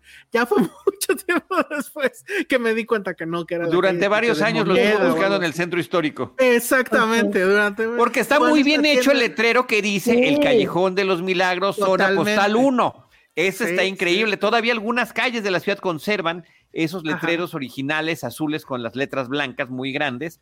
Ya ahorita ya sabemos que son más pequeñitos, trae el código postal, la colonia, ¿no? Antes era básicamente así, el nombre de la calle con letra más o menos bonita, una buena tipografía y la zona postal. Y, está muy bueno porque el letrero se ve, se ve viejo. Sí, no, muy bien, muy bien. O sea, a ver, una vez más el tema de la ambientación y escenografía muy bien realizado y pues muy, muy bien retratado. Yo dije, ¿dónde estará la cantina de Don Ru? ¿Dónde estará la peluquería? decía que era, que en esta calle, ¿no? Ajá, y el, yo el, negocio de Jiménez Cacho. sí, ese no sé. ¿Dónde están los tacos? Olvídate del negocio. ¿Dónde está esa, esa Los tacos, eso sí, eso sí no existe, lo sé perfectamente bien, porque te digo, yo trabajaba ahí enfrente y no, no había taquería. Sobre esa calle no. A lo mejor tendrías que irte, no sé, pero no, sobre esa calle no. Y bueno, pues son de estas películas, ¿no? Que, que, como hacen este registro de, de, la piel de la ciudad, que también se vuelven como también otro, otro, tipo de obras para atesorar en ese sentido, y ya lo, lo sabe también nuestro, nuestro querido Hugo Lara, en este. Claro, claro, que le, que le fascina el tema del registro de la Ciudad de México en el cine y ha hecho varios estudios sobre eso y libros publicados al respecto, exposiciones pictóricas.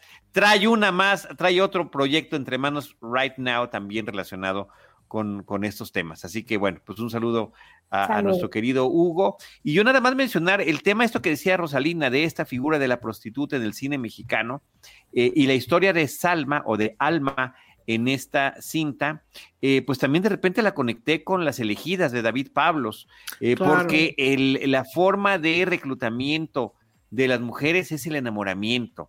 Es, ah, mira, ven, esto te conviene, y después, bueno, con los trágicos desenlaces en el caso de, de las elegidas, que me, de verdad que es una película que me eriza la piel, que me mortifica terriblemente este, este modus operandi para, para eh, pues engañar a las jovencitas y después secuestrarlas y tenerlas en, ese, en esas condiciones. Que, que, y ahí también es donde yo digo, bueno, ahí sí hay un tema como medio telenovelesco.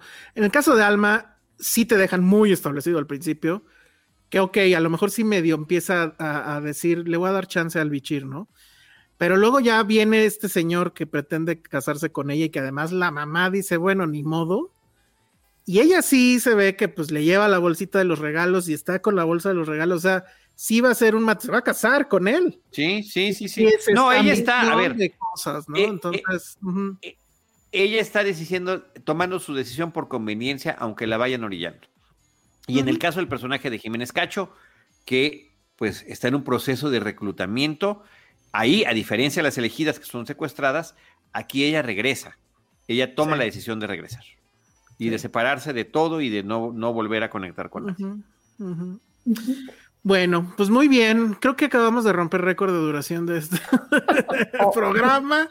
O, no, no sé. ¿Tú te acuerdas, Charlie? Creo que por ahí andamos. Yo creo que si hemos llegado a las dos, es posible, es posible. Contigo. Todavía no, llegamos a ellas y creo que no vamos a llegar porque ya tenemos que despedirnos. Pero este, pues es, es eso. Nada más rápido los comentarios justo que han caído en esta. Sí, hay unos buenos, eh, hay uno sobre la foto que mencionabas de Salmita con los tacos, así que. Ajá, ahorita lo vamos a ver. Dice Paquito Rodríguez, dice: el vuelo del águila está en DVD, versión resumida, 950 pesitos en Mercado Libre. Gracias. Híjole, tentador, ¿eh? Tentador.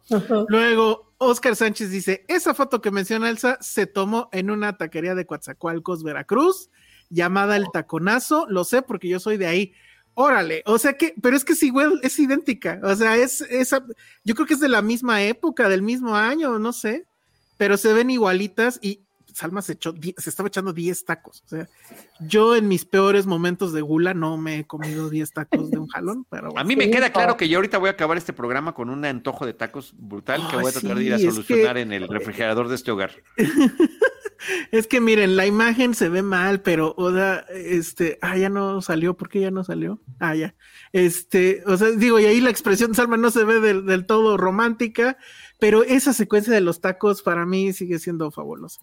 Luego dice Daniel Garza, la historia de Alma es la que más me impactó, ya se me olvidó todo lo demás de la peli, menos eso. Menos Muy eso. bien, Daniela, perdón. Dice, Paquito Rodríguez nos recuerda una bonita frase del, del dominó, ¿no? Dice, esos que se doblan a la primera. Esa sí la entendí. Luego Esa me sí la explicas. entendí. Luego me explicas Bueno. también. Sí, por porque favor. dicen que es como Don Ru, dicen, y bueno. Que si era en el tesoro del saber, sí, este Álvaro Carcaño se llamaba. Álvaro Era- Carcaño, en los libros hallarás el tesoro del El saber. tesoro Tesoro del saber y Odisea Burbujas, ¿no? Ajá, sí, en esos dos. Oh, y el momiómetro dos en acción. Claro, Pues de eso se trata Citizen Sí. Boomer, entonces claro, pues, ahí claro. estamos. En los libros hallarás el tesoro del saber. Para mí todo será. Si No, aprendes a leer. ¿verdad? Y son las letras, la clave secreta, en fin, ahí lo tenemos. No, también. no, ya te la sabes toda la canción. Pues no toda, pero sí, ahí está parte. Ahorita salió esto. Oye, y la tía Freddy Ah, dice, bueno, sí, dice la tía Freddy, rayos, ¿y por qué no la he visto? Tía Freddy, todavía hay oportunidad de verla. Y hace ratito había puesto un mensajito donde decía que quiere ver las fotos de Charlie de Disney. En, en mis Ah, redes sociales sí. puse algunas, están algunas en Ah, Instagram, perfecto. arroba Sí. Charlie del Río, y en Charlie del Río Cine y Series me parece que también puse algunas por allí. Así que, este, pues con mucho gusto compartir todo esto que, insisto yo, son expansiones también de las experiencias cinematográficas. Sí, en otro sentido. claro. Ujú. Perfecto, pues este, no sé si tengan un comentario final, Ross. Pues que yo creo que, bueno, de entrada, como habíamos comentado, Rojo Amanecer creo que sería de una vista obligada. Esa Sí. también. Y creo que vale justo la pena pues hacer una revisión de toda la filmografía de Jorge Fons. Y bueno, a ver si podemos encontrar este, alguna otra, que otra telenovela también como para tener como todo este cuadro completo de, de autor. Sí, totalmente. Yo no sabía el dato que él era el del, el del vuelo del águila. Y sí, sí quiero, sí quiero volverla a ver. Me acuerdo mucho de esa telenovela. ¿Tú, Bueno, Charlie? causó mucho revuelo en su momento por la producción, por la interpretación de Porfirio Díaz, por diferentes actores, Por la- Humberto. Zurita, eh, vestuario, todo, era algo así como que inédito, ¿no? Y la misma Televisa lo promocionaba muy bien, eh, todo el esfuerzo que estaba, eh, que había en este, en este, eh, en este eh, producción. Eh, de investigación histórica, de recreación, de espectacularidad, y bueno, sí era un fenómeno donde la, las familias estaban al pendiente en la televisión. Por eso digo yo, si la tienen en VIX, avísenme y entonces sí me suscribo. La veo y me bien. desuscribo, pero de que me suscribo, me suscribo. Muy bien, Charlie. Eh, fue una, fue un deleite redescubrirlas. Debo decirte que creo que fue el lunes, eh, terminé como a las 3 de la mañana porque me las eché una tras otra, Mm, en orden cronológico. Y siento que también con esos visionajes que son muy oportunos, hay, bueno, seis años de diferencia entre las películas, entre su producción, pero es la película siguiente de Jorge Afonso en su trayectoria. Es muy interesante ver todo esto que estuvimos platicando, el cambio del estilo de producción, el dominio del manejo narrativo, el eh, buen empleo de estupendos guionistas para fortalecer sus historias, eh, insisto, el repetir trabajo con histriones y con gente de producción, o sea, un, un cineasta muy completo en ese sentido, muy lamentable que se haya, eh, pues que haya partido, pero pues ahí está este legado y aquí hay estos programas para platicar de, eh, de esto que nos gusta, que es el cine, ¿no? Y yo te agradezco el, el- la propuesta, Ale. eh, yo, yo estaba pensando, dije, ¿cómo están ahorita los Anillos del Poder y House of the Dragon? Vamos a hablar de Excalibur, vamos a hablar de Willow. Y sí lo haremos, sí lo haremos. Sí, sí, lo vamos a hacer, lo sí lo vamos a haremos. hacer porque, Pero esto porque era, ahí, es a- eh, ahí es al revés, perdón, porque yo sí le dije, híjole, no he visto ninguna de esas dos, pero además me da flojera. No, bueno, a ver, Willow. contexto, Pero ¿qué tal contexto, tu con- experiencia? contexto mata espada, sin duda alguna. Sí. Este, entonces, ahorita era sí, el, el tema del 2 de octubre, el tema de Rojo Amanecer, eh, eh, eh, reencontrarla más formidable que nunca y pues la partida de Jorge Fons hizo que en ese momento, así en la madrugada, como dices tú, todavía temblando por el susto del temblor, dijimos, sí, ya, o sea, no, no hay ninguna duda de que ese es el tema y también eh, pues la propuesta de reclutar a Rosalina para que nos acompañara, lo cual Rosalina yo te aprecio muchísimo que hayas estado Sí, aquí para brindarnos tu experiencia boomer y tus conocimientos. La agradecida soy yo, queridos, encantados. Sí, perdón por hacerte dormir ya tarde. Es- espero que no afecte mucho tu, tu día de mañana, pero bueno, pues sí, ya vámonos porque ya, ya Sí. es tarde. Y Rosalina Piñera, nada más digo parte del equipo Cinemanet, entonces eso sí, Sí, dicho claro. con muchísimo orgullo y a nuestra los- bandera. Sí, gracias y a todos los que nos acompañaron hasta este momento. Sí, y y sí, o, sí, o a la sí. mitad también. y los que nos escuchan en audio, también muchas gracias. Eh, recordarles que Citizen Boomer se transmite un jueves sí y un jueves no. Estamos en vivo. eh, pues creo que ya está institucionalizado. A ¿no? las El 10 de la noche. sí, 10. hubo, hubo, hubo consulta popular y todo. Exactamente. Y eh, bueno, estamos en vivo en el canal de Filmsteria, estamos en Cinemanet. Eh, ya se me olvidó mencionar al principio que teníamos un super chat y siento que ya es totalmente tarde Ups. para ello. Sí, ni modo, pero bueno, estuvo muy buena la plática. Eh, y también, bueno, estamos en los canales de Facebook de Cinemanet y en el canal de Charlie. Entonces, pues nada más este, pedirles redes sociales para que los sigan, Ross. En, en el Twitter, arroba Ros Pinera, y bueno, en la- las, todas las emisiones de cine, bueno, en casi todas las emisiones de Cinemanet. Muy bien, Gracias. Charlie. Gracias. Eh, reitero, arroba Charlie del Río en Twitter y en Instagram. Eh, Charlie del Río Cine y Series en Facebook. Y por supuesto, arroba Cinemanet y el podcast de Cinemanet, que eh, pues desde hace ya estamos a punto de cumplir 17 años de haber empezado esta aventura Wow. en audio. Y pues desde que está la pandemia también, entrándole aquí al video para la producción de estos programas. Así es, esto es lo que nos dejó la pandemia, amigos. Muy bien. Eh, yo soy el Salón Rojo. Obviamente síganos en, si no conocen o no nos siguen, en arroba Filmsteria. Déjenos, ah, para- de este video, la gente que nos esté viendo en YouTube, ya sea en vivo o en las retransmisiones. Si no se han suscrito a los canales, a Cinemanet en YouTube y Filmsteria en YouTube, por favor háganlo, eso nos ayuda muchísimo. Las manitas arriba también y la famosa campana para que ustedes sepan cada que hay una emisión nueva tanto de Citizen Boomer como de todos los otros programas que tenemos. Entonces, bueno, muchísimas gracias y eh, pues nos escuchamos. Sí, dime Charlie. Un último comentario, pues, hablando de Filmsteria, me dio muchísimo gusto participar con Josué Corro y con Enrique Figueroa, ¿no? Con Josué Ah, Corro de. Filmsteria y con Enrique Figueroa de Cinemanet en un programa de eh, Es la hora de opinar con Leo Zuckerman, eh, platicando de Seinfeld. Entonces, bueno, Así pues la es. verdad que qué padre. Tenía yo un rato que no veía. Ya se y puede- nos- ya está ¿Ya en- se puede en ver en sí. YouTube? Ah, perfecto. Sí, sí, está en YouTube. Muy bien, porque además salió al aire rapidísimo. Usualmente Sí, al día siguiente. cuando se graban siguiente. se tardan, pero no, salió rapidísimo. Pero bueno, hay que buscarlo en, en YouTube. Yo no lo, lo había podido ver, pero bueno, pues ahí está. Muy bien, muchas gracias. Buenas Gracias. noches, que duerman rico. Buenas noches, abrazo a todos. Gracias. Bye. Bye. Gracias por acompañarnos en Citizen Boomer. Te esperamos en nuestro próximo episodio con más películas y series del pasado.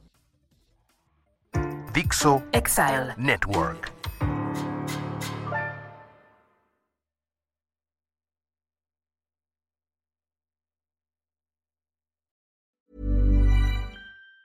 If you thought the only way to get a more defined jawline with natural looking results was through surgery, think again. Juvederm Volux XC is a non surgical injectable gel filler that improves moderate to severe loss of jawline definition and can help you achieve natural looking results with little downtime. Even better, this improved definition lasts up to one year with optimal treatment. No maintenance required. Improve jawline definition for a smooth, sculpted look with Juvederm Volux XC. For important safety information and to find a licensed specialist, visit juvederm.com. That's J U V E D E R M.com. Not for people with severe allergic reactions, allergies to lidocaine, or the proteins used in Juvederm. Common side effects include injection site redness, swelling, pain, tenderness, firmness, lumps, bumps, bruising, discoloration, or itching. There's a risk of unintentional injection into a blood vessel, which can cause vision abnormalities, blindness, stroke, temporary scabs, or scarring. Talk to a licensed specialist to find out if it's right for you.